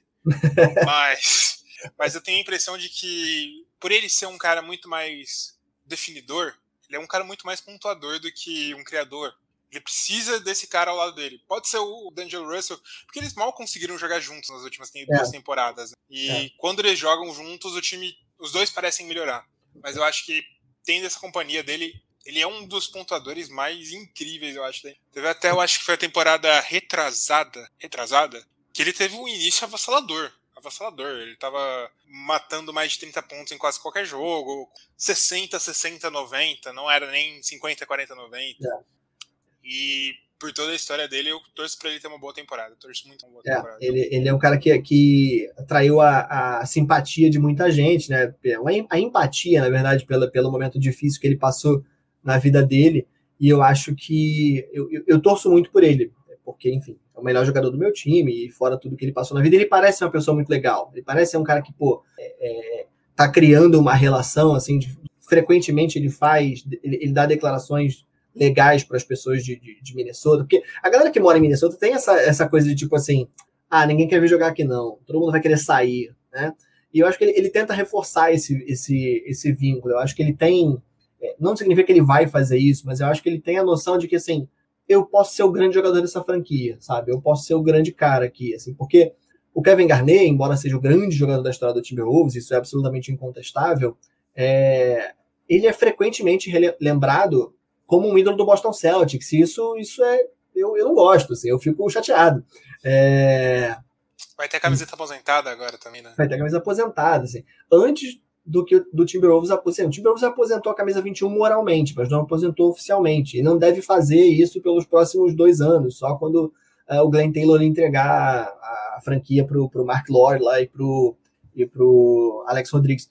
Mas é, eu acho que o, se, se o Carl Anthony Towns consegue ser o, o, o pilar é, dessa história de tornar o Timberwolves mais, mais competitivo, né, o pilar dentro de quadra, assim, de ter, de ter um, um, um companheiro que não é um jogador genial, mas é um jogador, um titular sólido de NBA, que é o DeAngelo Russell, de ter, de repente, um, outro cara evoluindo ao lado dele, como, como o Anthony Edwards. Cara, o, o J.D. McDaniels, que é o cara que o Timberwolves draftou finalzinho de primeira rodada, é, Cara, ele é um jogador excepcional, assim, ele é um, ele é, ele é um projetaço de, de trendy, assim, um cara. E é um cara que tá escondido, assim, é, é isso, porque, enfim, Minneapolis não tem tanta atenção da mídia. E é isso, se esses caras conseguem evoluir, o trabalho do Chris Finch evolui, eu acho que o Carl Anthony Towns tem a noção de que, assim, eu posso ser o grande cara da história dessa cidade e desse time. E eu torço para que ele, que ele consiga fazer isso. Eu acho, eu também torço, também tô torcendo para isso. É um dos times que eu acho que eu vou. No League Pass tem aqueles times que você acompanha o seu time, você acompanha os, principais times da NBA e tem aqueles times que você acompanha com carinho. Eu acho que ele tá entrando nessa lista para mim. É. Tem os times que você que você acontece isso comigo quando eu tô no League Pass, todo dia eu tô assistindo, aí eu falo assim, cara, eu assisto esse time mais do que o meu próprio time. Todo dia eu assisto o jogo dele.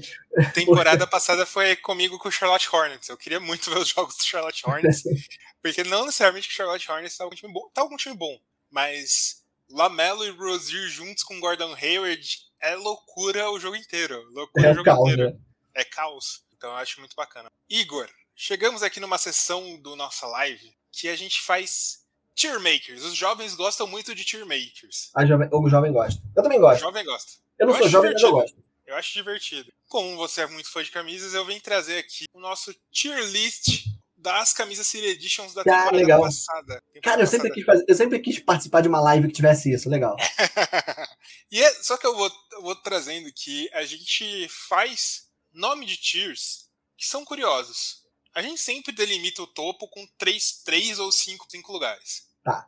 Porque fica mais fácil pra gente escolher. A gente não precisa colocar muitos no topo, a gente tem que colocar três e fica mais fácil pra escolher. Tá bom. E a gente sempre ofende as que estão no último lugar. Tá bom. Nesse caso aqui são lixos tóxicos que você realmente não gosta. Não precisa colocar muitos, não precisa colocar muitos. Tá bom. Mas Tô aqui as exemplo, categorias. Eu tô, tô, tô, tô de acordo. são categorias importantes. Nada, nada impede de quando a gente vê uma camisa que a gente, por exemplo, hum, ela é bonita, mas não vale meu salário mínimo, mas eu não comprava na loja da NBA. Então, a gente pode criar uma categoria especial. Por exemplo, bom. eu sou muito, fã, sou muito fã do Lamelo Ball. Então, a primeira posição de listas que tem o Lamelo Ball sempre é o Lamelo Ball. Eu sempre forço isso porque eu tento Tá ser bom. clubista. Clubista ou... Não é nem clubista, né? Porque eu sou torcedor do Clippers, mas. É. Então, Lamelista. Lamelista, lamelista. Lamelista que é uma religião que a religião que mais cresce no Brasil. e é isso, Igor. Por qual você quer começar? Caramba. Ah, gente, como você preferir, a gente pode de repente na ordem, pode na ordem de trás pra frente.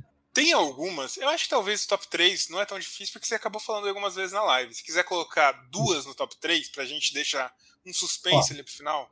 Eu vou fazer o seguinte, então, pra mim, é, tem uma que eu nem falei, mas pra mim ela é um top 3 sólido, que é o Brooklyn Nets. O Brooklyn Nets faz camisas muito, muito Nets, é. bonitas. Que eles usam muito isso da cidade, né? É, eles usam isso como ninguém, né? Então, essa camisa aí, que é uma City Edition do homenagem ao Jean-Michel Basquiat, é, é- ela, é, ela é especial, assim, eu gostava. E ela tinha uma quadra muito bonita também. né? Foi, foi um acerto um acerto muito, muito, muito bom, muito grande do Brooklyn Nets. Então, pra mim, ela é, ela é top 3 e não vai deixar de ser. Justo, justo. Deixa eu pensar aqui uma outra coisa. Mas peraí, isso aqui é minha opinião ou a gente vai, a gente vai A gente Concordar, pode discutir, mas a Ah, sua tá. opinião é a opinião final.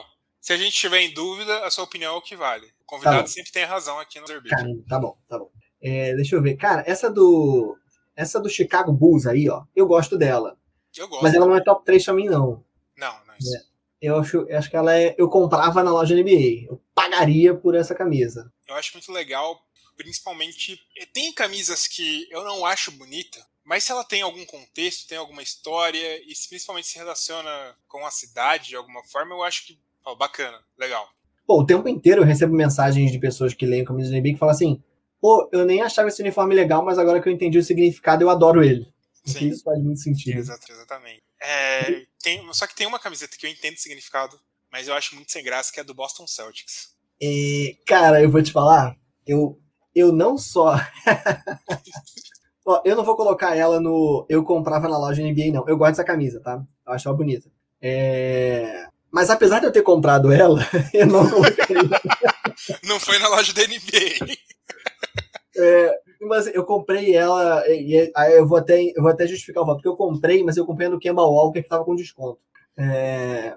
Que inclusive Então- é, um, é um bom momento agora pra comprar camisa. Pô, é ótimo, é ótimo. Jogadores mudando de time, dá pra procurar. Eu já vou até Então, puxar uma outra aí, que é uma camisa que eu tô de olho, que eu gosto, mas também não é linda, não, que é a do Oklahoma, do Steven Adams. Eu quero a camisa do Steven Adams, porque eu sei que ela vai entrar em desconto, com desconto em algum lugar. Oklahoma. Ah, sim, sim. Essa camisa aí, Você eu. compraria eu- na loja da NBA?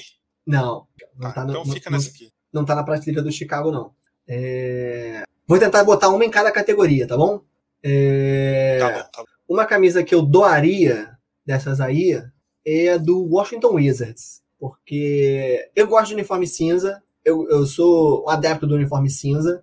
ah, mas esse aí eu não gosto, não. Esse, esse, esse logotipo aí, que é um DC e é tipo a mão, assim. Pô, desculpa, Washington É Wizards. estranho, né? É estranho. É, então essa camisa eu doaria. E uma que eu acho que é lixo tóxico, é polêmico. É, pô, mas eu acho que muita gente vai concordar comigo. Que essa camisa do Houston Rockets aí não tem como. Não tem como. Eu até entendo a história. Tem alguma história, mas é muito estranha. Muito estranha. Não, Parece que tá errado. Então essa camisa aí é um é um é um lixo tóxico. É. Legal, legal. Tem muita coisa ainda legal. Vamos ver. É, eu acho que a do, a do Boston Celtics, a gente pode discutir aqui. A do Boston Celtics, para mim, seria a terceira categoria. Bonita, mas não vale meio salário mínimo. Acho justo, acho justo. Tá. Porque, tipo, eu não gosto porque ele passou uma sensação para mim de blusas que as lojas de fast fashion do Brasil fazem para tentar imitar times da NBA. É, ela, ela tem um pouco disso. Mas sabe, ela tem uma coisa, um detalhe que eu adoro. Assim, eu adoro camisas que tem o nome do time completo. Então, o fato dela ter escrito Boston Celtics, eu acho muito legal. É, é coisa minha, mas eu acho isso muito bacana. É, e claro, aí entendendo a história dos banners e tal, eu gosto dela. A do é Charlotte única, né? Oi. É a única, né, dessa temporada dessas aqui. Eu acho que é a única. Então, acho, a, acho, acho que é do Knicks. É. É, a do a do Charlotte, acho que ela vai para a prateleira do Chicago Bulls, comprava na loja NBA. Justo, justo. Uh, essa, a gente até falou dela, né? Camisa muito legal.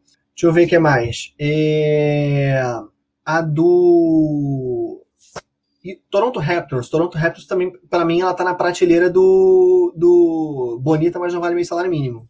Que é o famigerado preto e dourado, olha aí. Preto e dourado. Preto e dourado. Ela é, eu, eu, gosto do modelo, eu acho um modelo bonito, que eu acho que já usaram outra temporada, né? É. Só que aí é preto é, e dourado. Até tem aquela coisa porque é a marca do Drake, né? Blá, mas, mas é isso, ela não. Ela, se ela fosse preta e vermelha, eu acho que ela, ela ia ser melhor. Ela Sim, ia, justo, justo. Uh, deixa eu ver o que mais que a gente tem aí. Pô, uma camisa que eu acho. Pô, ela tem um significadozinho legal, mas eu acho sem graça, sem graça. Dallas Mavericks. Dallas Mavericks aí qual é, é o significado dessa camiseta? Porque para mim, pareceu muito que eles estão homenageando o Luca Doncic. é do Real Madrid, né? Branco e dourado. Cara, essa camisa foi é 40, comemoração de 40 anos do, do Dallas Mavericks. E aí eles fizeram essa coisa assim, sofisticada, de coisa dourada, né? De, de, de, requintes e tal.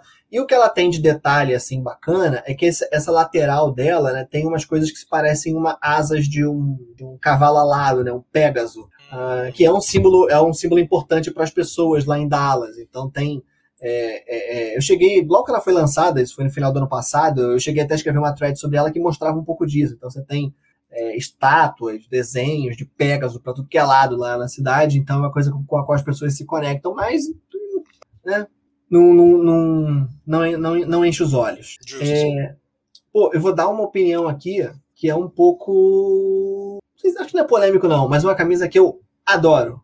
Portland Trail Blazers. Essa aí, para mim, ela é. Eu compraria na loja da NBA. Eu gosto muito dessa camisa. Cara, eu vou dizer que a primeira vez que eu vi eu não gostei. Falei, caramba. Mas depois que eu vi o outdoor, legal. Aí ele começa, começa a fechar os nós, né? Começa a fechar as pontas Sim. do negócio. Eu gosto muito dessa camisa. Eu, eu gosto de uniformes que tem cores atípicas, assim, tipo marrom, acho pô, louco, maneiro. É... Vamos ver o que mais. Tenta botar um lixo tóxico, dá uma olhada, vamos ver o que a gente tem de lixo tóxico aí nessa. para alguém cara, fazer companhia pro Houston Rockets. Eu não gosto também dessa do Cleveland, cara. Eu não gosto do Cleveland, não, mas eu não, eu não colocaria como lixo tóxico, não. Mas pode botar se você quiser, mas eu não colocaria como lixo tóxico, não. Vamos deixar no Eudoaria. Porque eu, é, eu vou colocar no Eudoaria porque eu acho que eles fizeram um esforço, mas o resultado final ficou ruim. Sim. Pegar os logos das bandas de rock e tal, assim. Mas não ficou um resultado legal, não. Eu, eu, é, eu, eu, curto essa camisa. Eu acho que o Eudoaria tá justo para ela. Eu acho que eu, eu, eu colocaria ela na categoria de cima, mas eu acho que o Doaria tá justo para ela. Talvez a do Milwaukee Bucks. O do Milwaukee, pô, a do Milwaukee é puxado, cara. Essa camisa não tem nada a ver, cara. E o, shorts, o shorts eu acho bonito. Ela, ela, tem, tá, ela tem a ver. Ela, ela, tem uma coisa que eu adoro nessa camisa, que é o número, ele tem uma textura meio que parece água, uhum. faz referência aos lagos. Só que esse recorte no meio da camisa não tem nada a ver, cara. Por que, que fizeram isso? É, Ainda bem que não jogaram o jogo 6 com ela. É, é verdade, é verdade. O Milwaukee acho que, acho que usou uma, uma, vez só no playoff, camisa, ela não, não placou, não. É... Outra camisa eu só, que eu acho. Eu só ia trazer mais uma que eu não gosto, que é a Qual? do Sacramento Kings. Pô, aí agora a gente divergiu. Aí agora a eu gente. Não da... Eu não diria que é lixo tóxico, eu colocaria na Eudoraria, mas eu não gosto essa dela, não. Essa camisa, para mim, se você tira o Sactal e escreve Sacramento, ela pode ser a camisa principal do time. Eu adoro esse uniforme. Mas eu é, essa camisa, essa camisa eu, eu colocaria no que eu compraria na loja NBA, mas a gente pode chegar no meio termo aí. Vamos colocar, coloca aqui. Acho que é. Tá. É que eu não sei, cara. Ela parece muito genérica para mim. Eu, eu gosto dela. Eu gosto das cores, eu gosto do quadriculado na lateral, eu gosto, eu, eu curto esse uniforme. É... Ó, vou puxar uma camisa aqui que. Ah, vou puxar uma camisa aqui que para mim é lixo tóxico. Denver Nuggets. Não gosto desse uniforme, não. Eu acho que eles juntaram a ideia lá da camisa do arco-íris com a ideia da, das, das, das, rochas vermelhas lá e, pô, ficou. Não, não, não, casou, não gostava desse uniforme em quadra, achou a cor dele não, não me encantava. E eu gosto muito do modelo dele. O modelo dele eu acho muito legal, tipo o desenho e tal. Tanto que nas outras Sim. cores eu acho ele bonito, concordo, concordo. Vamos falar dos nossos times, de Clippers e, e Timberwolves. É... Pô, essa camisa do Clippers, eu vou te falar, eu não sou muito fã dela, não. É... Cara, eu vou te dizer que eu não gostava do modelo branco. O modelo branco eu não gostei. Que pra, pra mim, tipo, sei lá, pra mim parecia uma camiseta branca que eles colocaram o logo. Não, não me atraiu, colocaram esse estilo. Eu gosto do modelo preto, mas tem uma coisa que eu gosto dela, que é o fato de colocar Los Angeles. Porque, um, o Clippers não é o time principal de Los Angeles. Primo pobre, primo pobre de Los Angeles. E colocar isso na camiseta, ele tem uma construção muito foda por trás. Eles fizeram um trabalho muito bom de divulgação da camisa. O artista da periferia de Los Angeles, que é o Mr. Cartoon, eu gosto da história. Mas eu concordo que não, talvez não precisa colocar na. Eu comprava na loja da NBA. O que eu não gosto desse uniforme, eu gosto dela ter sido Los Angeles, eu acho que o Clippers está fazendo um trabalho interessante de de tentar ocupar ali uns. solidificar sua identidade, né? Um time que vai mudar o bairro do ginásio dele, né? Ah, e acho que ele está fazendo um trabalho interessante de ocupar ali os espaços que, que, que, ele consegue ocupar, né? Já que o, o irmão dele é um time bem mais popular. Só que uma coisa o que eu não gosto desse uniforme é, é, é o excesso de cores chapadas, assim, esse, essa lateral toda branca, a gola toda branca. Assim, se você queria criar uma conexão, pô, você podia, sei lá, colocar um tipo um Google Maps ali, fazendo referência aos bairros e tal, fazer alguma Sim. coisa que, putz, que se conectasse com a ideia de arte de rua, de, pô, eu acho que o Clippers poderia ter, ter, ter ido além, sabe? Só em dois lugares, né? Eles têm dois detalhes na manga só, né? Que não são branco e preto, né? É, um, eu acho legal, que é um lado vermelho e outro lado azul. Eu acho legal. Uhum. Mas é, eu, bom, então eu acho que essa camisa vai pro Bonita, mas não vale meio salário mínimo. Acho justo, acho justo. Eu compraria, obviamente, porque é o Clippers e eu acho que a fonte funciona muito melhor no preto do que funcionava no branco. Concordo. Eu acho o preto melhor que o branco também. É, embora eu seja um fã de camisas brancas. É, e Timberwolves, é, pô, vou te falar, porque é o meu time, eu compraria. Mas não fosse o meu time, eu acho que ela ou não vale meio salário mínimo ou então eu doaria. Eu acho que ela fica ali no, eu acho que ela só não é lixo tóxico porque preto, cinza e verde fluorescente eu acho muito legal. Então ela não é lixo uhum. tóxico. Mas eu acho que ela ficaria ali na, na segunda ou na terceira categoria. Eu gosto da fonte que eles usaram. Não colocaria como lixo tóxico, mas. Cara, é que tipo. Não tem nada que chama atenção, sabe? Eu acho que essa é o meu principal problema. Ela ela tem, ela tem umas estrelas do outro lado, né? Que nessa imagem não aparece porque, enfim, é, é do outro lado da camisa. Mas. Porque, mas... por exemplo, eu vou dar um outro exemplo. Eu não acho a camisa do Philadelphia bonita. Também não. Eu acho, eu acho ela over. Teria coisas simplificadas que deixariam ela mais bonita. Tipo, sei lá, o número fosse no meio do desenho. Tipo, de alguma forma, no meio do desenho. Eu vi alguém fazendo umas edições no Twitter uma vez que foram edições pequenas e deixaram mais bonita. Mas ela chama atenção de alguma forma. Tipo, você vê e você entende tem, algum, tem alguma coisa ali. A do Minnesota, para mim. E acho que ela tem, ela tem um problema é, além de ela não chamar tanta atenção, eu gosto da Guerra das Estrelas, assim, na lateral. Eu acho, eu sou um cara meio, assim, um dos sonhos que eu tenho na vida é um dia fazer uma expedição para ver a aurora boreal. Então, essa é uma parada que me fascina, assim, bastante. Justo, justo. E ela, ela tem isso, então eu gosto disso dela. Esse negócio que tá escrito no peito, que é Min, eu, quando essa camisa foi lançada, eu fiquei pesquisando, até com pessoas de lá, de, de Minnesota, lendo a reação das pessoas. Nos, eu, vou, eu vou ler notícias de jornal de lá para ver o que as pessoas estão comentando. Eu descobri que esse, esse MINN, que é uma abreviação de Minneapolis ou de Minnesota, isso não é nada para eles. Ninguém se refere, ninguém fala min, ninguém fala. É... O Timberwolves teve uma camisa há uns anos atrás, a City Edition, no ano anterior a essa, que era MSP, é... que era Minneapolis St. Paul, né? que é as, as, cidades, as cidades gêmeas ali. E isso as pessoas se, se conectavam, porque elas assim, a gente se refere assim, MSP e tal, as pessoas esse MIN não é nada, não é nada, não, não é o nome de uma rua, não é um bairro, não é uma abreviação, não é uma gíria, não é nada. É só, só pra caber. é só uma forma curta de, de, de, falar a palavra. Então eu acho que eles vacilaram nisso aí. É... Então a gente vai de, de eu doaria ou bonita, mas não vale meio salário mínimo? Cara, pra não dizer que eu tô sendo clubista, vamos no bonito, mas não vai meio salário mínimo, porque tá aí ficam os dois times aqui. Tá bom, a gente fechou bem, fechou bem. É... Ó, já que a gente falou de Filadélfia, vou dar minha opinião sobre Filadélfia. É... Para mim, essa camisa. É que eu tenho que pensar assim, por exemplo, eu gosto do jogador Ben Simmons. Eu gosto do jogador Ben Simmons. É... Eu também gosto do jogador Embiid. É porque ele e o Carlton Towns eles, eles se bicam, né? Aí eu, eu, eu, não posso ficar falando isso, mas eu gosto do jogador Embiid.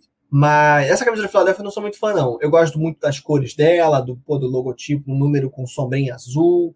Mas para mim essa camisa vai. É... Eu colocaria ela no Eu Doaria. Eu acho que eles, que eles têm. Eles têm muita informação. Se eles destacassem uma informação dessas, tipo, deixassem menos chamativo do que as outras informações, as outras, tipo, sei lá, quer, quer destacar o contorno? Destaca o contorno e não dá tanto destaque pro. Quer destacar mais o número? Não dá tanto destaque pro contorno, faz um contorno um pouco menor, tipo. E eu acho que ela tem uma outra coisa, uma outra coisa que me. Eu concordo com você, e acho que ela tem outra coisa que me incomoda, que ela é uma daquelas camisas que o nome do jogador é embaixo do número. O que eu acho legal. Eu acho maneiro isso. Só que na frente, é, o nome Filadélfia também embaixo do número. Então, quando você vê ela de costa, parece que está de frente. De frente, parece que está de costa, porque ela é, ela é meio igual dos dois, dos dois jeitos. É então, vamos para. Vamos para. Eu, eu, colocaria que não vale meio salário mínimo, mas eu acho que está justo, eu doaria. É, eu acho que não, eu doaria. É, vamos ver. Cara, uma camisa aqui que eu acho. Vamos botar uma, uma camisa que eu compraria na loja da NBA. É, mas que não é. Mas que não é que não é top, né? Que não tá no top 3. Vou de. Cara, Pô, Lakers. Posso... É, pode ser. Eu ia colocar outro, eu ia falar do Orlando Magic. Uh, não sou muito fã desse uniforme, não. É... Eu não o sei porque Magic... eu gosto dele, na verdade. Eu não sei porque eu gosto dele, eu só gosto. Pode ser porque eu gosto muito do Cole Anthony, então eu lembro dele com esse uniforme e eu gosto muito. Mas... É, pode... Eu também gosto muito do Cole Anthony, eu gosto muito do, do, do, do Jonathan Isaac. Eu acho esse garotada do Orlando Magic é legal. Eu, eu para mim, ela não vale meio salário mínimo, não. É, justo, na justo. verdade, é, acho que é, acho que é por aí. Até fico pensando se eu não botaria ela no que eu doaria, mas. É... é que eu, não, eu, eu, juro que eu não sei exatamente por que eu gosto dela. Eu só gosto. Eu gosto de laranja, mas eu não gosto do. do... Pô, essa camisa tem. As faixas dela não são retas, já reparou isso? A faixa vem retinha, retinha, retinha, aí aqui ela faz assim. Eu não acho isso maneiro, não. Não, não, é... não tinha percebido isso, não. É, agora, a camisa do Lakers eu compraria na loja da NBA. Eu acho essa camisa legal. Eu, eu sou um grande fã de uniformes brancos, eu acho muito bonito o uniforme branco. Então, o Lakers jogando de branco e azul, achei, achei bem legal. É... Eu tenho um problema, porque esse uniforme me parece um pouco pijama. Não sei porquê. Parece. É, porque, pô, azul é cor de pijama e branco é cor de pijama. É, pode ser. É... Mas eu, eu gosto dessa camisa. Deixa eu pensar alguma outra top aqui, pra gente botar um par ali pro, pro Brooklyn Nets. Ó, pra mim, acho que tem potencial para top. São Atlanta Hawks, o Memphis Grizzlies, uh, The o Valley, Phoenix, talvez? O Phoenix e o San Antonio. Acho que elas são os, os que têm potencial para ser top. Eu gosto muito da do Memphis. Eu colocaria a do Memphis sem sombra de dúvidas no top. Bom, Memphis, é, Memphis com certeza. Memphis não tem como não estar. É, o Memphis é top com certeza. Não tem. Eu como. acho ela muito bonita e com muita história. Tipo. É. Mas eu vou te falar, talvez a do Memphis fosse, seja para mim a top. A top Justo. da temporada. Vou é. até mudar aqui. Boa. É, então já temos duas ali. Vou ver se tem, se tem mais algum lixo tóxico. Será que tem mais algum lixo tóxico? Eu acho que não. Ah, pô, tem. Puta, o Detroit Pistons errou demais nessa camisa. Errou é. demais nessa camisa. Errou demais. Sabe por quê? Você, você, você colocaria o quê? Você doaria ela? Você eu doaria. Dela? Eu não acho, não gosto dela, não. Eu, ela parece um volante, tal. Cidade de carro, tal. Mas... Parece um volante. Pô, eu gosto de, de eu gosto dos, graça, do, acho, dos, negócios redondinhos. A, por exemplo, a camisa do Indiana Pacers, que é escrito assim, redondo, eu acho legal. Eu curto isso. É uma coisa meio high school, mas eu acho legal. É, só que a letrinha é muito pequena e, aí o número é cinza, não deveria ser cinza, deveria ser branco.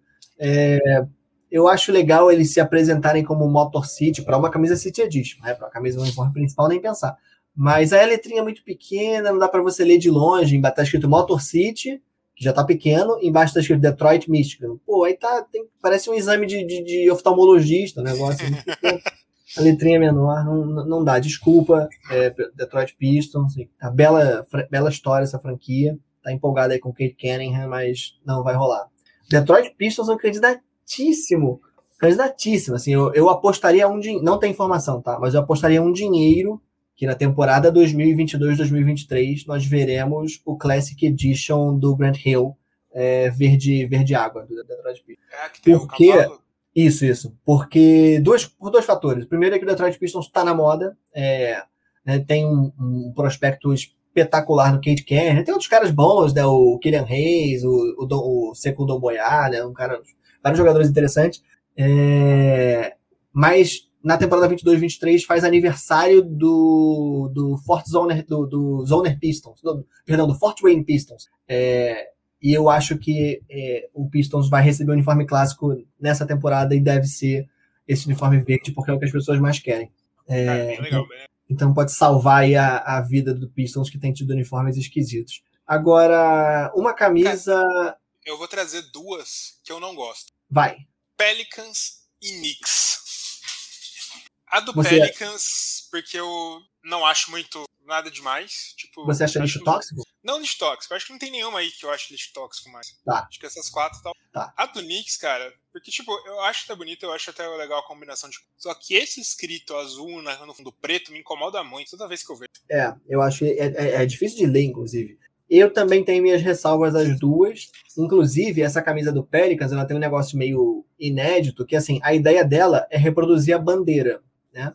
E aí, por isso, ela tem essa faixa, vermelho, branco e azul.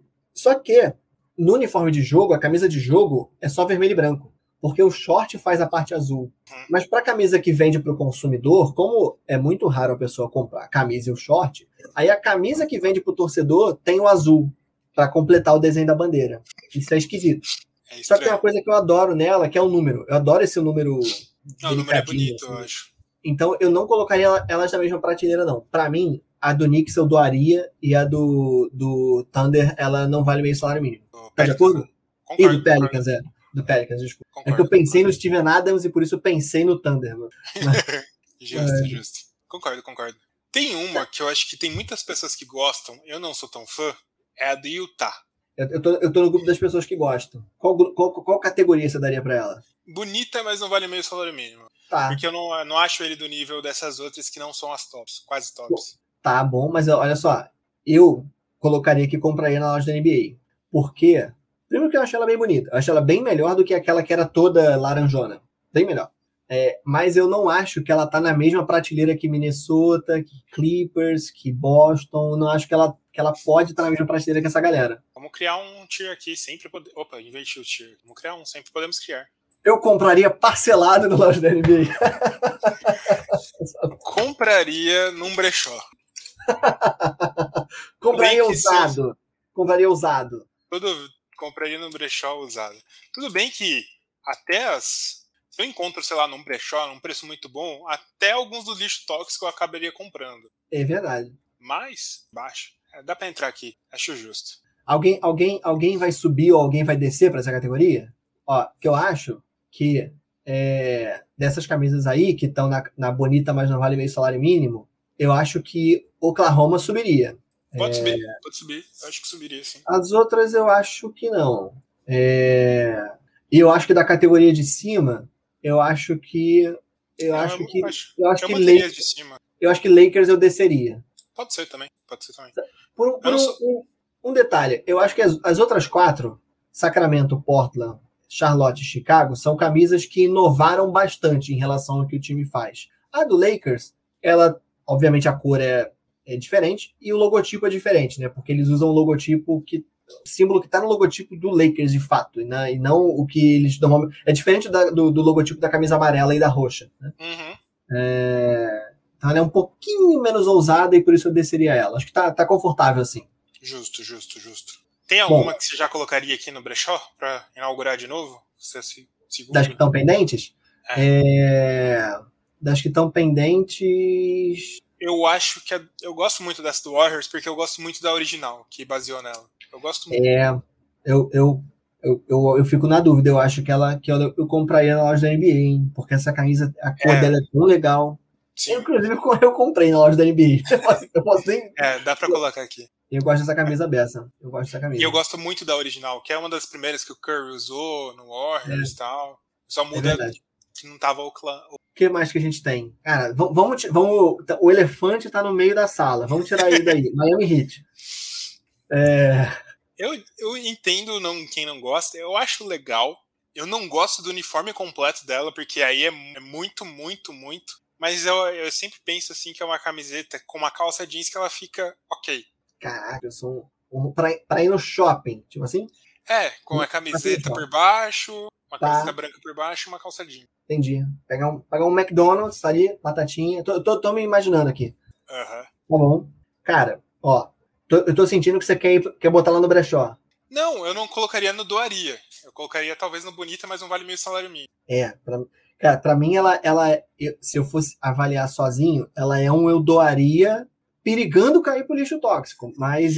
Ela tem, ela mas, tem uma cara de lixo tóxico, né? Porque é muito brilhante, assim, né? É, e eu acho assim, a parte do, do, do, do gradiente de rosa para azul não, não, não, me agrada muito, não, mas eu gosto de gradiente. Eu acho beleza, esse degradê, bacana. Mas se você faz o, tanto o logotipo quanto o número preto, só preto, sem nada, só preto. Putz. Melhoraria muito. Mas aí o logotipo também tem gradiente. E pior, ele é o contrário. E aí, né, na camisa, onde é rosa, o logotipo é azul, onde é azul, o logotipo... Aí eu falo, cara, não é possível. Então eu acho eu que gostaria, ela. na verdade, se ele fosse um gradiente de cima para baixo. Eu acho que ela fica um pouco melhor, não sei Eu acho que ela ficaria melhor. Também acho que ela ficaria melhor. Sem dúvida ficaria melhor. Sem dúvida. É... Vamos colocar na Eudoria mesmo. Tá bom. É... Então eu acho que assim, como a cor base dela já é muito. Já é rosa e azul, eu acho que o restante tinha que ser. Tinha que ser.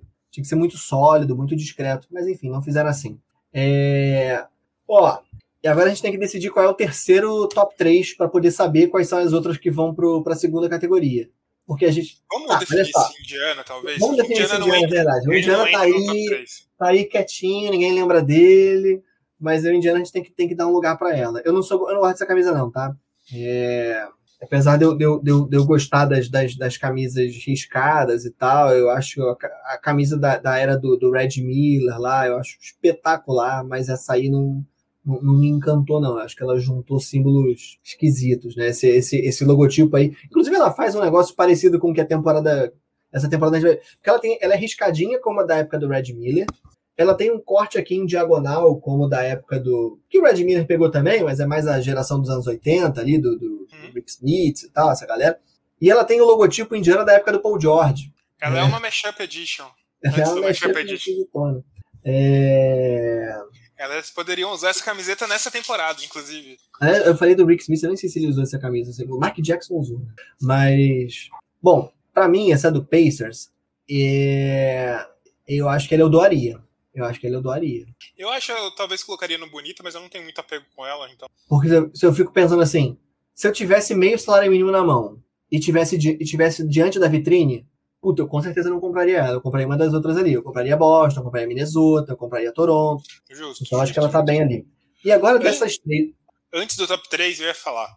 Obviamente, as três aqui ou estão no top 3 ou estão no eu comprava na loja da NBA. Sim. Escolhe, escolhe uma para colocar no eu comprava na loja da NBA, então. Hum... Caraca, é muito difícil a briga entre essas três. Mas eu vou. E por incrível que pareça, cinco camisetas pretas. É, verdade. É... Eu vou com muita dor no coração tirar o San Antonio do top 3. Eu acho, eu acho que é a que eu menos gosto dessas três também. Eu acho que é que eu gosto dessas três também. Ela é a camisa que. Acho que eles fizeram bem a adaptação, né? A camisa que é feita com base num, num, num armap do San Antonio, um casaco de aquecimento do San Antonio, né? Mas eu acho que ela podia ter um pouquinho mais de Fiesta Colors. Eu acho que ela podia ter, de repente, alguma coisinha na lateral, alguma coisinha na gola. Eu acho que faltou um se você olha ela de costas, ela é só preta de costas. Acho que faltou um. Então, parece que muito, tipo, vamos dar o gostinho do Fiesta para eles, mas não muito. Mas não muito. É, então, San Antônio ficou fora do top 3. E agora tem duas ali que vai ficar uma no top 3 e a outra na segunda categoria. Eu já tenho a minha, eu já tenho a minha escolha. Eu tenho, eu tenho uma opinião. Olha, eu vou dizer que eu tenho duas, duas visões. Pela história, eu gosto mais da do Atlanta, tranquilamente pelo visual um pouco mais ousado, eu gosto da do The Valley. É muito Mas difícil. É muito difícil. Eu talvez preferiria a do Atlanta. Não sei. E uma coisa, que eu, uma coisa que eu tento pensar é que assim, é, qual, qual a camisa ela tem que cumprir uma, uma função ali, a função do Uniforme City Edition. É, as duas cumprem muito bem essa função, porque uma fala do Martin Luther King, que é uma personalidade da Geórgia, de Atlanta, e a outra faz uma referência ao The Valley, que, que é como eles chamam lá a região central de, de, de Phoenix. É, a do The Valley tem um ponto positivo a, favor dela, que ela conseguiu manter muita coisa da, da, da, da identidade do Phoenix Suns, as cores do Phoenix Suns, ela tem o mesmo número das camisas principais do Phoenix Suns, então ela, ela, consegue. Você coloca essa camisa do lado da camisa branca, da roxa e da laranja, elas formam um, um, um time. Elas formam uma, uma, uma, coleção, uma família de, de, de, uniformes. A do Atlanta Hawks, você coloca do lado das outras camisas, ela parece outra coisa. Ela não parece ser uma camisa do Atlanta Hawks. É, mas ela tem, é isso. Ela, ela, ela, eu acho que ela, ela se permitiu ser um pouco mais ousada. E ela se permitiu, assim, já que eu estou homenageando o Martin Luther King, e você tinha, junto da equipe que produziu essa camisa, tinha familiares do Martin Luther King, né? É, é, você tinha a própria fundação Martin Luther King Foundation participando do, da, da, da, execução desse uniforme. Então, é, pô, você estava ali homenageando um, um, sujeito extremamente relevante, não só na Geórgia, mas todo o planeta. Uhum. Então, acho que ela tem muita força por causa disso.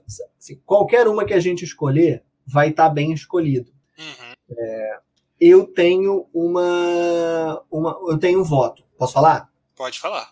O meu voto é Atlanta Hawks e eu colocaria o Phoenix na segunda. Na segunda. Esse seria o meu voto também. Seria meu voto. Show, então concordamos. Porque eu tenho ainda um motivo maior. São três camisas que homenageiam personalidades. Verdade, é verdade. É verdade. Então, já que vai para colocar assim, e eu acho que se eu fosse comprar alguma das três, alguma, alguma das duas, eu compraria do Atlanta Hawks, acho assim. Essa camisa do, do, do Brooklyn Nets é, eu, eu, também já, pesquei, já tentei muito comprar essa camisa. Hoje você vai olhar no, no, nas lojas, essas três camisas aí. Essas três camisas, a do Phoenix, a do San Antonio, é, especialmente essas cinco. Se você for tentar comprar uma camisa dessa nos Estados Unidos hoje em dia, assim, menor chance de você encontrar numa loja. Assim, de repente você vai encontrar uma camisa, ou uma camisa P, ou uma camisa 4XL, sabe? Os tamanhos extremos que são os que acabam vendendo menos. E se você for comprar uma camisa utilizada, ela custa muito cara, assim, custa custa tipo o triplo de uma camisa nova. Uhum. É, e ainda assim é bem difícil você encontrar. Né? Então, são camisas que, que. A camisa do, do Charlotte também, tem outras aí que, que, que entram nesse, nesse, nessa seara. Mas então, sim, apesar de serem só camisas pretas, né, o que é uma coincidência esquisita, é, de fato. que a gente já criticou ainda na live. É, é, mas assim, se você a coleção City Edition do ano passado, ela é uma coleção muito preta. Metade das camisas são pretas. É, então. Vou já até postar no. Excelente. E assim, metade das obviamente, camisas... a gente vai ser criticado. vou, vou retweetar lá. E assim, metade das camisas são pretas e você tem duas ou três camisas que são cinza. Então é uma loucura o negócio. E você tem mais umas meia dúzia de camisas que são brancas. Então, assim, quem é que não fez? Tem o Charlotte que é verde, Golden State, Portland, Indiana, que não é preto nem é branco, nem é cinza. Então, a, a, a, cor base das camisas foi, foi, foi bastante prejudicada. Mas isso é. Sim, o negócio é feito para dar dinheiro. E não, não, não resta dúvida de que esses uniformes acabam vendendo mais. Não é, não é por acaso que a camisa do Phoenix Suns vendeu muito, não é por acaso que a Miami Vice do Heat é o uniforme alternativo que mais vendeu na história. Não é por acaso que o Utah Jazz vai continuar levando essa camisa para mais uma temporada. Enfim, é, é, as pessoas gostam disso e, e as franquias estão explorando bem, embora pessoalmente eu acho que eles exageraram na quantidade de uniformes escuros. Não, e eu acho que até o caso do Denver Nuggets, que ele fez uma camiseta que a gente não gostou muito, mas ele usou um modelo que deu certo antes, né? É. O desenho deu certo, só mudaram a cor. É isso. Eles fizeram branco, fizeram preto, aí fizeram o, o vermelho, vermelho cor de, de pedra, de deserto, de rocha. Eu chamo, eu chamo essa de duplo malte. gostei mais, gostei mais, gostei mais. Ainda mais numa sexta-feira você mandar uma dessa. Você mexeu, você, você mexeu comigo. Boa, fechamos aqui o nosso tier list. E temos ainda mais um quadro que muito já foi respondido nessa live. Vou me ajeitar é um, aqui. Um quadro, é um quadro que faz sucesso em todo o Brasil. O mundo só fala desse quadro que eu vou trazer aqui. Tem até um PPT para falar dele. Boa. Corporativo. Tem homenagem a um grande ícone da nossa TV brasileira, Raul Gil. Que é o... que é o pra quem você tira o seu Air Jordan. Que é basicamente uma homenagem ao pra quem você tira o chapéu.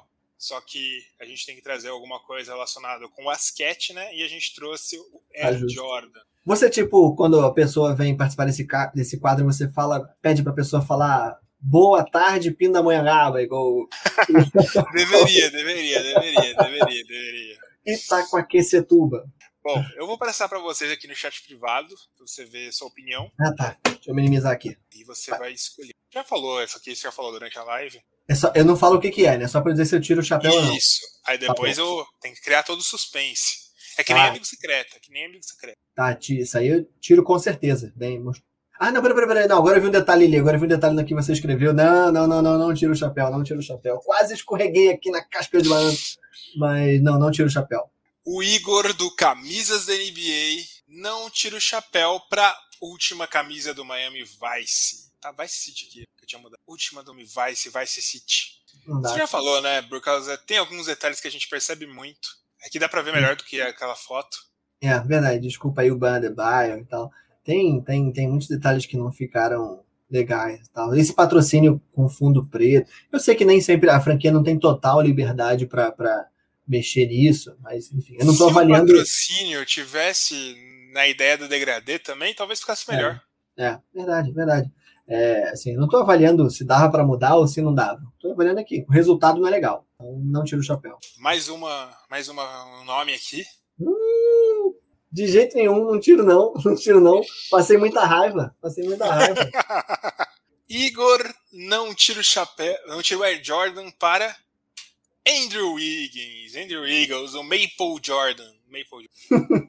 eu passei muita raiva com esse cara. Eu passei muita raiva com ele. Cara, é um, é um, é bom jogador, assim, é um cara.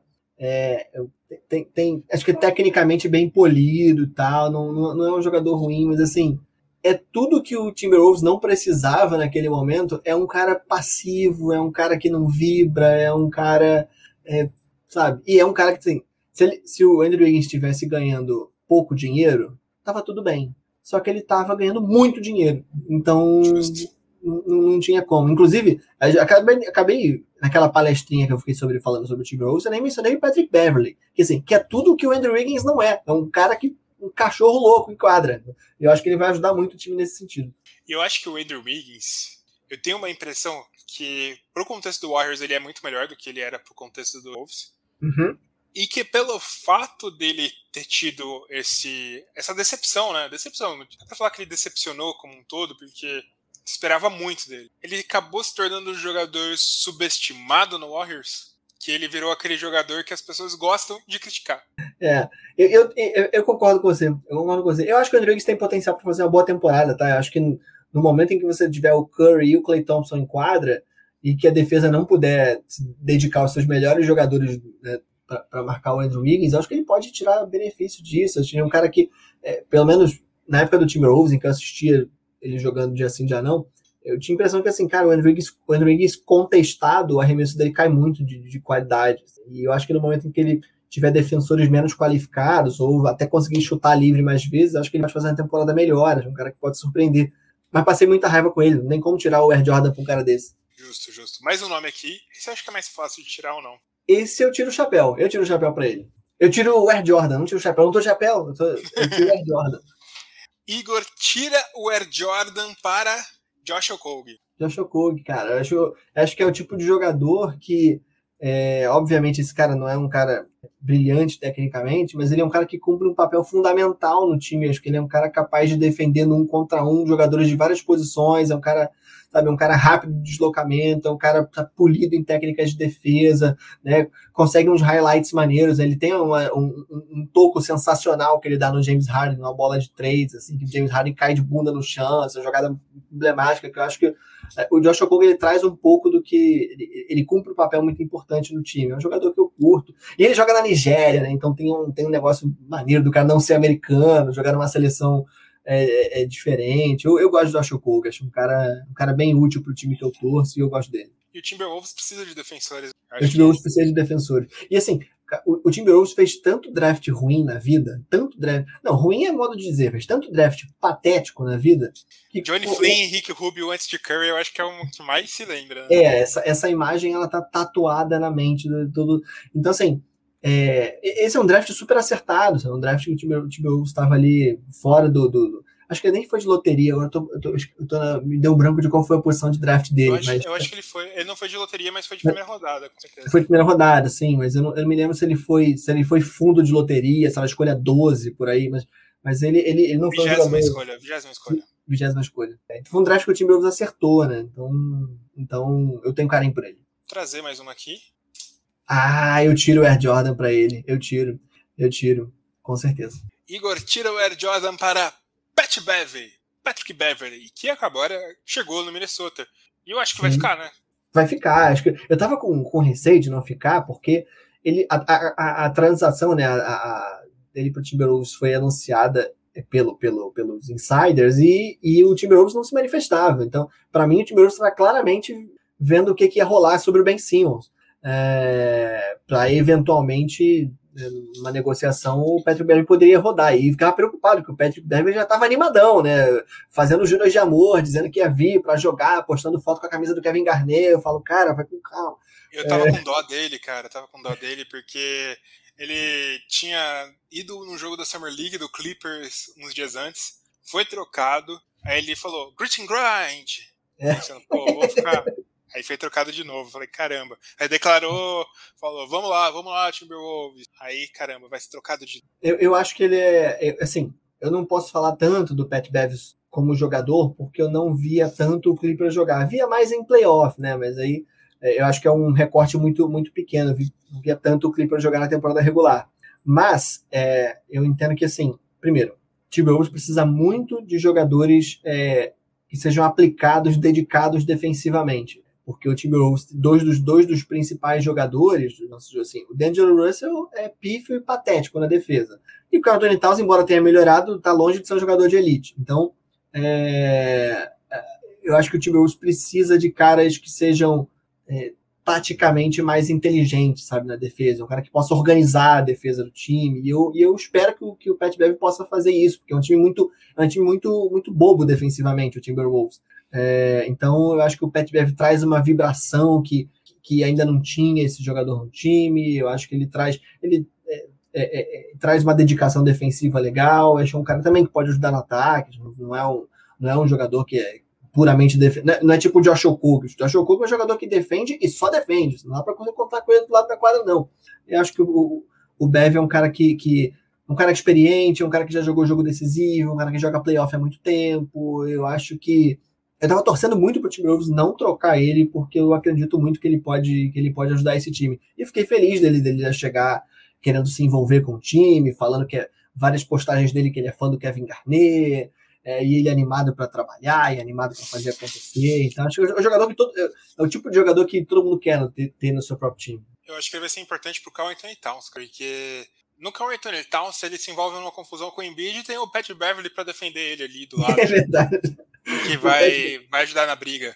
É verdade. O Pat Bev vai ser o primeiro que vai vir com um cotovelo na cara de alguém. Sim. É. Aliás, o, o Pat Bev, eu tava olhando, ele dá um, o, o, primeiro jogo do Timberwolves da temporada, se eu não me engano, é contra Houston. É, e ele não joga, né? Porque ele tava suspenso por ter que ele empurrou o Chris Paul nos playoffs. Maravilhoso. Mas enfim. É... Mais uma aqui no chat. E não tira o Air Jordan, não. Não tiro, não. Justo, justo, justo. Ele não tira Jordan pra camiseta do Dallas Madrid. É muito sem graça esse uniforme. Poxa, os caras têm o Luca Doncic no time, não pode fazer uniforme sem graça. Porque se você acertar, você, você vai muito. entender igual água no deserto. Porque o Luca Doncic é ele, é. ele é maravilhoso. Então não dá para não dar demônio com esse uniforme. Não, e pra mim, eu acho que tem toda essa justificativa, mas eu, eu tenho certeza que foi para homenagear o Real Madrid, cara. Nada me tira da cabeça que é para isso. Mais uma afirmação aqui no chat. Ah, não tiro não. Não tiro não. Igor não tirou Air Jordan para Jimmy Butler. Jimmy Butler. Não tiro. Não tiro, sabe por quê? É, ah, é inegavelmente excelente jogador. Precisa nem entrar muito na polêmica de avaliar se ele é bom ou se não é. Mas eu, eu, eu, eu, não, eu não, obviamente, não, não gostei com, com, como torcedor do Tim Rose, da postura que ele teve na, na, na, naquele momento lá com daquele aquele episódio lá que ele treina junto com reservas, com jogadores até do que nem participavam do time reserva, e aí ele, ele ganha um, um, um, jogo lá no treino contra o time titular do Timberwolves, depois explana essa história e faz ataques diretos aos jogadores jovens. Eu, eu, eu entendo, eu tento até relevar, pensando assim, ah, é, é o temperamento dele, é o jeito dele. Talvez tenha sido, talvez tenha sido a forma que ele genuinamente achou que poderia estimular os caras a ser é, a melhorar. Mas, mas eu acho que no mundo de NBA, no mundo de muita especulação, de muita mídia, de muita. Sabe, eu acho que ele expôs demais o time ele na, na condição de líder técnico do time, porque era o líder, não, não só técnico, mas era, enfim, o melhor jogador do time, jogador mais experiente, enfim, é, eu acho que ele poderia ter tratado de uma outra maneira. E eu acho que da maneira que fez, ele tipo chutou o balde, sabe, rasgou tudo e, e foi ruim. É, fora que essa aura que se criou em torno do Jimmy Butler de que ele treina muito, eu acho uma coisa bem boba, assim. Ah, o Jimmy Butler treina muito, 5 da manhã, vem aqui a Rachel Nichols ver que eu treino pra caramba. Ah, Jimmy Butler, pelo amor de Deus, joga aí. É, então não, é um cara pelo qual eu tenho, tenho muito carinho, não. Justo, justo. É o, é o antepenúltimo, o antepenúltimo afirmação tá aqui. Essa já falou, já falou na live, então é mais tranquilo. É, essa, não, essa, essa, essa eu, eu tiro o Air Jordan sim. Eu tiro, eu, eu, eu, é o Air Jordan que muita gente não tiraria, você sabe disso, mas eu tiro. Com certeza, com certeza. Pra camiseta do Boston Celtics, é inclusive a que você comprou. É verdade, do Kemba Walker. É, o jogador sai do time, vira um descontinho, aí pensa assim, pô, de repente, aí peguei. Você Agora... pode falar até que é do Anton Walker. pode crer. Eu é, acho que eles usam o mesmo número. Eu usava a camisa 8. Eu fiz uma homenagem ao Anthony Walker. é Boston Celtics Legend, Anthony Walker. acho justo, eu gosto dessa camisa, eu gosto dela. Deixa eu trazer aqui a próxima afirmação. E caramba, essa é bem polêmica, essa é a mais polêmica de todas. Mas eu tiro o Air Jordan, eu tiro. Igor tira o Air Jordan para Ben Simmons no Wolves. Agora é. tem. É, tem dois tipos de Air Jordan. Porque você hum. pode tirar o Air Jordan dependendo da troca, ou você pode tirar o Air Jordan com quase qualquer troca. Que tem, tem gente com ressalvas. Porque, por exemplo, ah. podem falar, eu não envolvo o D'Angelo Russell numa troca pelo Ben Simmons. Eu não envolvo o é. Anthony é. Edwards numa troca pelo Ben Simmons. É, eu, eu, eu penso assim, eu, eu acho que eu, eu acho que essa troca é improvável que aconteça. Assim, dizem que o Timberwolves é o único time que ainda está em contato com o Philadelphia, né? É, mas assim, eu acho que é muito improvável que aconteça, porque o Timberwolves é enrolado de cap, é enrolado de, de, de contratos e tal, não tem muitos assets, e uh, eu acho que essa troca, para acontecer, precisaria de um terceiro time. O problema é que o Timberwolves também não tem grandes assets para dar para um terceiro time. Né? Uh, pensar um. Não acho que vai acontecer. Né? Tá até tá bem na cara que não vai acontecer. Mas digamos que o Portland vai envolver o Damian Lillard, vai mandar o Damian Lillard para Filadélfia. O que que Minnesota tem para entregar para Portland? Não tem. Nem se juntar, fizer um catadão aí de ah, vou entregar aqui o Matisse Taibo, vou entregar aqui uma pique, vou entregar... não vai formar um. É, então, é, é, é, eu acho que a troca não vai acontecer. Eu gostaria, eu, assim, é claro que a oportunidade de adquirir o Ben Simmons mexe comigo. Eu acho o Ben Simmons um, um, grande jogador. Eu acho que ele está sendo é, é, justamente tá tomando umas pancadas, porque a, a, a, a exibição dele no, nos playoffs, especialmente na última série de playoffs, foi muito ruim. Mas eu acho que o Ben Simmons não é, não é aquilo, não é pelo menos só aquilo. E eu acho que ele é, entregaria o que o Timberwolves menos tem hoje, que é um jogador de elite de defesa. O Timberwolves mais precisa. Eu acho que encaixa é. tão. Imagino ele jogando de power forward ao lado do Carl Anthony Towns. Sim. Seria eu absurdo. Acho...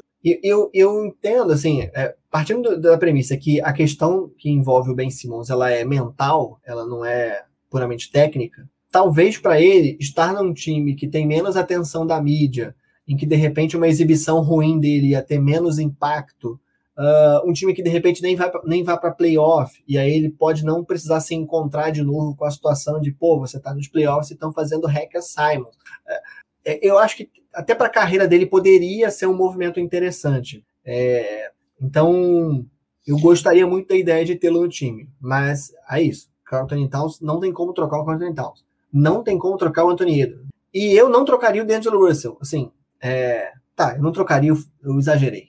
Eu, eu dificilmente eu trocaria o D'Angelo Russell, tá? Dificilmente, é, é, muito improvável. É, embora eu acho que o Timberwolves sim trocaria o D'Angelo Russell. Eu não acho que o Gerson Rosas coloque ele na, na, na, na, na pasta dos intocáveis. Eu acho que esses Isso são só. Eu ia perguntar para você se eu tenho uma impressão de que pelo Carl você acha é que depende da variação, né? Se o Carl Anthony Towns é visto como o principal futuro, o principal asset da equipe, ok.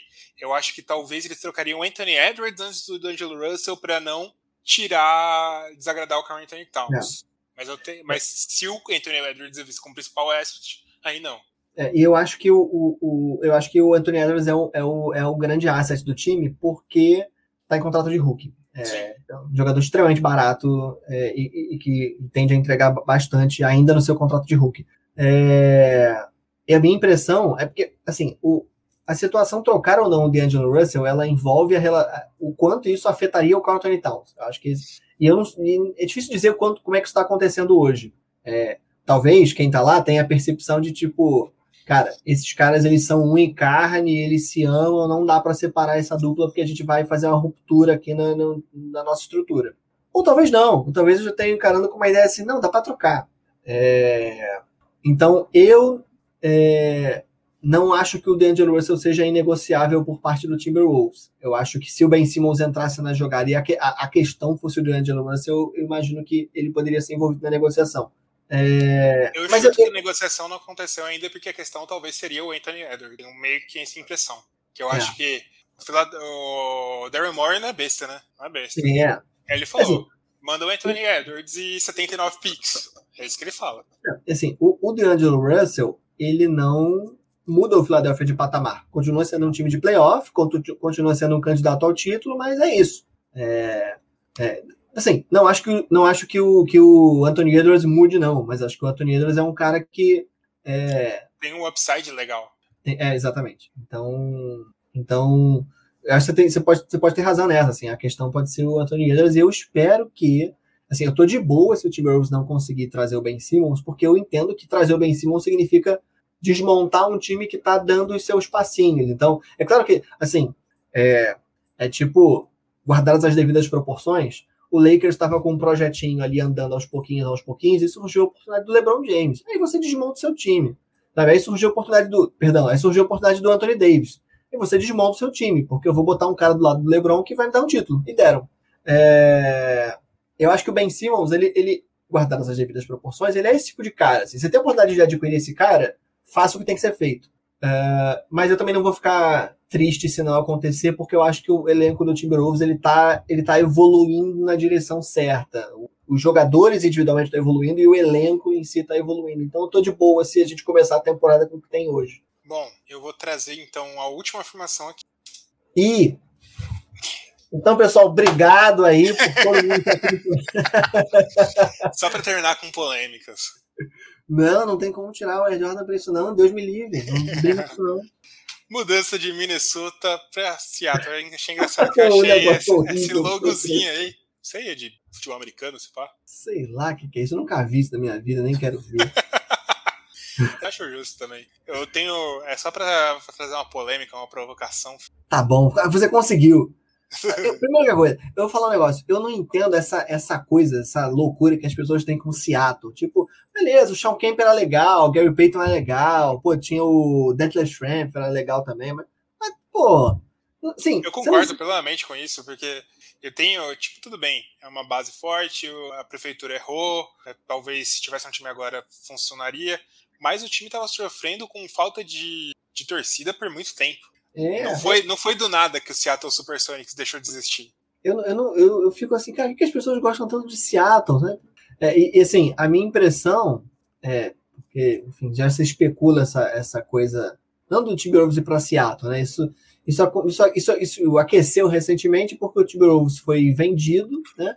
É, e o parece que o, o, o, Alex Rodrigues ele, ele jogou no Seattle, tem uma, tem ou ele é de Seattle, agora eu, eu posso estar falando besteira. Mas enfim, isso aqueceu muito o, a ideia de que assim, ah, então o Timberwolves vai para Seattle, porque assim, as pessoas lá são doidas para ter um time e seria bom para NBA, porque Minneapolis não é um mercado tão grande, Seattle as pessoas acham que é pra caramba. É, mas assim, eu, eu acho. Que só, só, faz mais sentido uma troca de cidade. Se fosse acontecer para qualquer time, seria para Las Vegas do que para Seattle. Sim, eu acho que eu acho ainda mais depois das experiências que a gente teve na WNBA é, e na NFL, né, com, com Las Vegas Raiders, eu, eu acho que assim tá na cara que em algum momento a, a, a, a NBA vai ter é, é a próxima expansão óbvia da NBA. Não sei se é a que vai acontecer, mas é a que dá a impressão de que, que pode acontecer. Eu, a minha impressão é que é, eu acho que se, se o, o, os novos donos do Timberwolves podem ganhar muito dinheiro com o time em Minnesota, eles podem ganhar mais com o time em outro lugar. Beleza. E aí, assim, se entrar na cabeça do cara, assim, eu posso ganhar é, um zilhão de reais em Minnesota? Posso. Mas eu posso ganhar um zilhão e um em algum lugar, então eu vou querer dar, ganhar um pouquinho mais em outro lugar. Dinheiro. Mas a minha impressão é que a NBA não, não não gostaria de não ter um time em Minneapolis. Assim. É, é, Minneapolis é um dos poucos, em Minnesota é um dos poucos lugares que tem times de todas as modalidades. Né? Tem time de beisebol, de hockey, de futebol americano e tal, porque é uma economia relevante, é um lugar grande, tal, tem muita gente, as pessoas gostam muito de esporte, tem a cultura de esporte, tem uma bo bons times universitários e tal. É, tem time até de futebol, né, da Major League Soccer. Então, então, a minha impressão é que faz mais sentido a NBA ir para um caminho de expandir a liga, talvez para Seattle, talvez para Las Vegas, do que orientar um deslocamento de um time, tirando o time de. Porque assim, eu, eu, eu acredito que se, se você tira o Timberwolves de Minnesota, daqui a uns 10 anos você vai ter que botar um time em Minnesota. Sim. Porque vai, vai, vai, vai fazer falta. Então, eu torço, espero que isso jamais aconteça. Porque assim, eu, eu, eu, eu assisti a NBA muitos anos porque eu fico pensando, se o time sair de Minnesota, eu vou torcer para quem? Para ninguém. Porque eu assisti NBA muitos anos sem torcer para nenhum time. E aí, ali por volta de 2004 e tal, por causa do Kevin Garnett, que era o meu jogador preferido na época, eu passei a ter simpatia pelo time Timberwolves, mas eu não torcia pelo time Timberwolves. Eu tinha simpatia Você pelo time. Você foi torcer quando o Andrew Wiggins foi draftado. eu fui sofrer quando o Andrew Wiggins foi, foi draftado lá. Mas. É... E aí eu só fui em algum momento lá por volta de 2010, que eu pensei, cara, eu acho vou escolher um time para torcer, para acompanhar. E aí eu tinha essa lembrança, assim, pô, meu jogador preferido era o Kevin Garnett, eu adorava o Lateral Sprewell, é, eu gostava do Sam Cassell, eu gostava daquele, eu gostava do, do Stephon Marbury, eu gostava daquela galera. Vou torcer pro Timberwolves. Não sei se eu tomei a decisão certa, acho que sim, né? porque eu acho que em breve a gente vai estar tá aí fazendo playoff, vai estar tá fazendo mando de quadra e vai estar tá fazendo um pouquinho mais de barulho do que a gente faz hoje. Justo, justo, justo. Bom, Igor, muito obrigado. A gente já chegou a duas horas e meia de live. Eu falo muito disso. que isso, que isso. Um prazer, cara. Cara, aonde você pode ser encontrado? Quem quiser acompanhar seu trabalho. Falamos no início, agora podemos falar de novo. Legal. Já devo me despedir agora? Vontade, cara. vontade. Se quiser falar mais meia hora, pode falar à vontade. Não, não, não vou fazer isso. Até porque, enfim, as pessoas têm mais o que fazer, né? Mas olha só, eu vou, eu queria agradecer pelo convite. Como eu falei no começo, eu gosto muito do Buzzer Beater, eu acompanho muito o Buzzer Beater. É um dos primeiros, foi um dos primeiros perfis, os primeiros perfis assim que eu olhei de tipo assim, pô, tem muita gente, tem, tem uma galera aqui fazendo conteúdo sobre basquete no Twitter, e o Buzzer Beater foi um dos primeiros perfis que eu vi. Então, é, é, e que certamente me ajudou pra caramba lá no comecinho do Camisas da NBA, retweetando coisas minhas, mostrando um pouco do meu conteúdo para outras pessoas. Então, é, é para mim, poder participar aqui, trocar essa ideia com você, falar sobre basquete com você, com, com Buzzer Beater em forma de pessoa jurídica, é, é, é, é pô, é um prazer. Então, sempre vou estar disponível para colaborar, para ajudar, para participar. Ainda mais para falar do negócio que eu amo, que é poder falar de camisa de basquete, falar um pouco do, de, desse negócio que eu gosto tanto de, de, de, de produzir conteúdo. Então, para quem, quem quiser ler um pouco mais sobre isso, me procura no Twitter, em arroba camisas da NBA, me procura no Instagram, também arroba camisas da NBA, me procura no YouTube. É, eu criei um LinkedIn do Camisas da NBA para fazer ali uma, uma, um PJ, né? É, e vem em breve aí o site camisasdanba.com.br. E eu vou deixar aqui para final uma última novidadezinha, que é uh, vídeos, porque eu falei que eu tenho o YouTube do Camisas da NBA, mas se a pessoa entrar lá no YouTube, ela vai ver que eu publiquei um videozinho há seis meses atrás, mas não é só isso. Então, o Camisa da NBA está formando uma equipe, então eu estou trazendo pessoas para a equipe para fazer algo que eu não sei fazer, que é editar vídeo. Então tem muita coisa aí é, na gaveta. Semana que vem já vai ter novidades sobre isso. Então, o Camisas da NBA não vai migrar para o YouTube, não vai deixar de ser Twitter, nem vai deixar de ser Instagram. Essas coisas continuam. mas o conteúdo, o audiovisual, vai crescer aí no Camisas da NBA, porque agora eu estou trazendo uma galera que é muito boa no que faz para me ajudar a gravar uns vídeos. Muito bacana, muito bacana. Cara, sempre tá aberto aqui para você. Sempre que quiser, se quiser vir comentar de alguma camisa, você ficou, caramba, saiu mais uma Vice, Miami Vice, que é pior do que a Miami Vice do Degradê. Eu preciso comentar isso, seja sempre bem-vindo. Obrigado, Heitorzão. Valeu pelo convite mais uma vez. Obrigado a todo mundo que, que assistiu. E é isso. Um forte abraço e sextou. Falou, galera. Muito obrigado para todo mundo que acompanha a gente até agora. Valeu!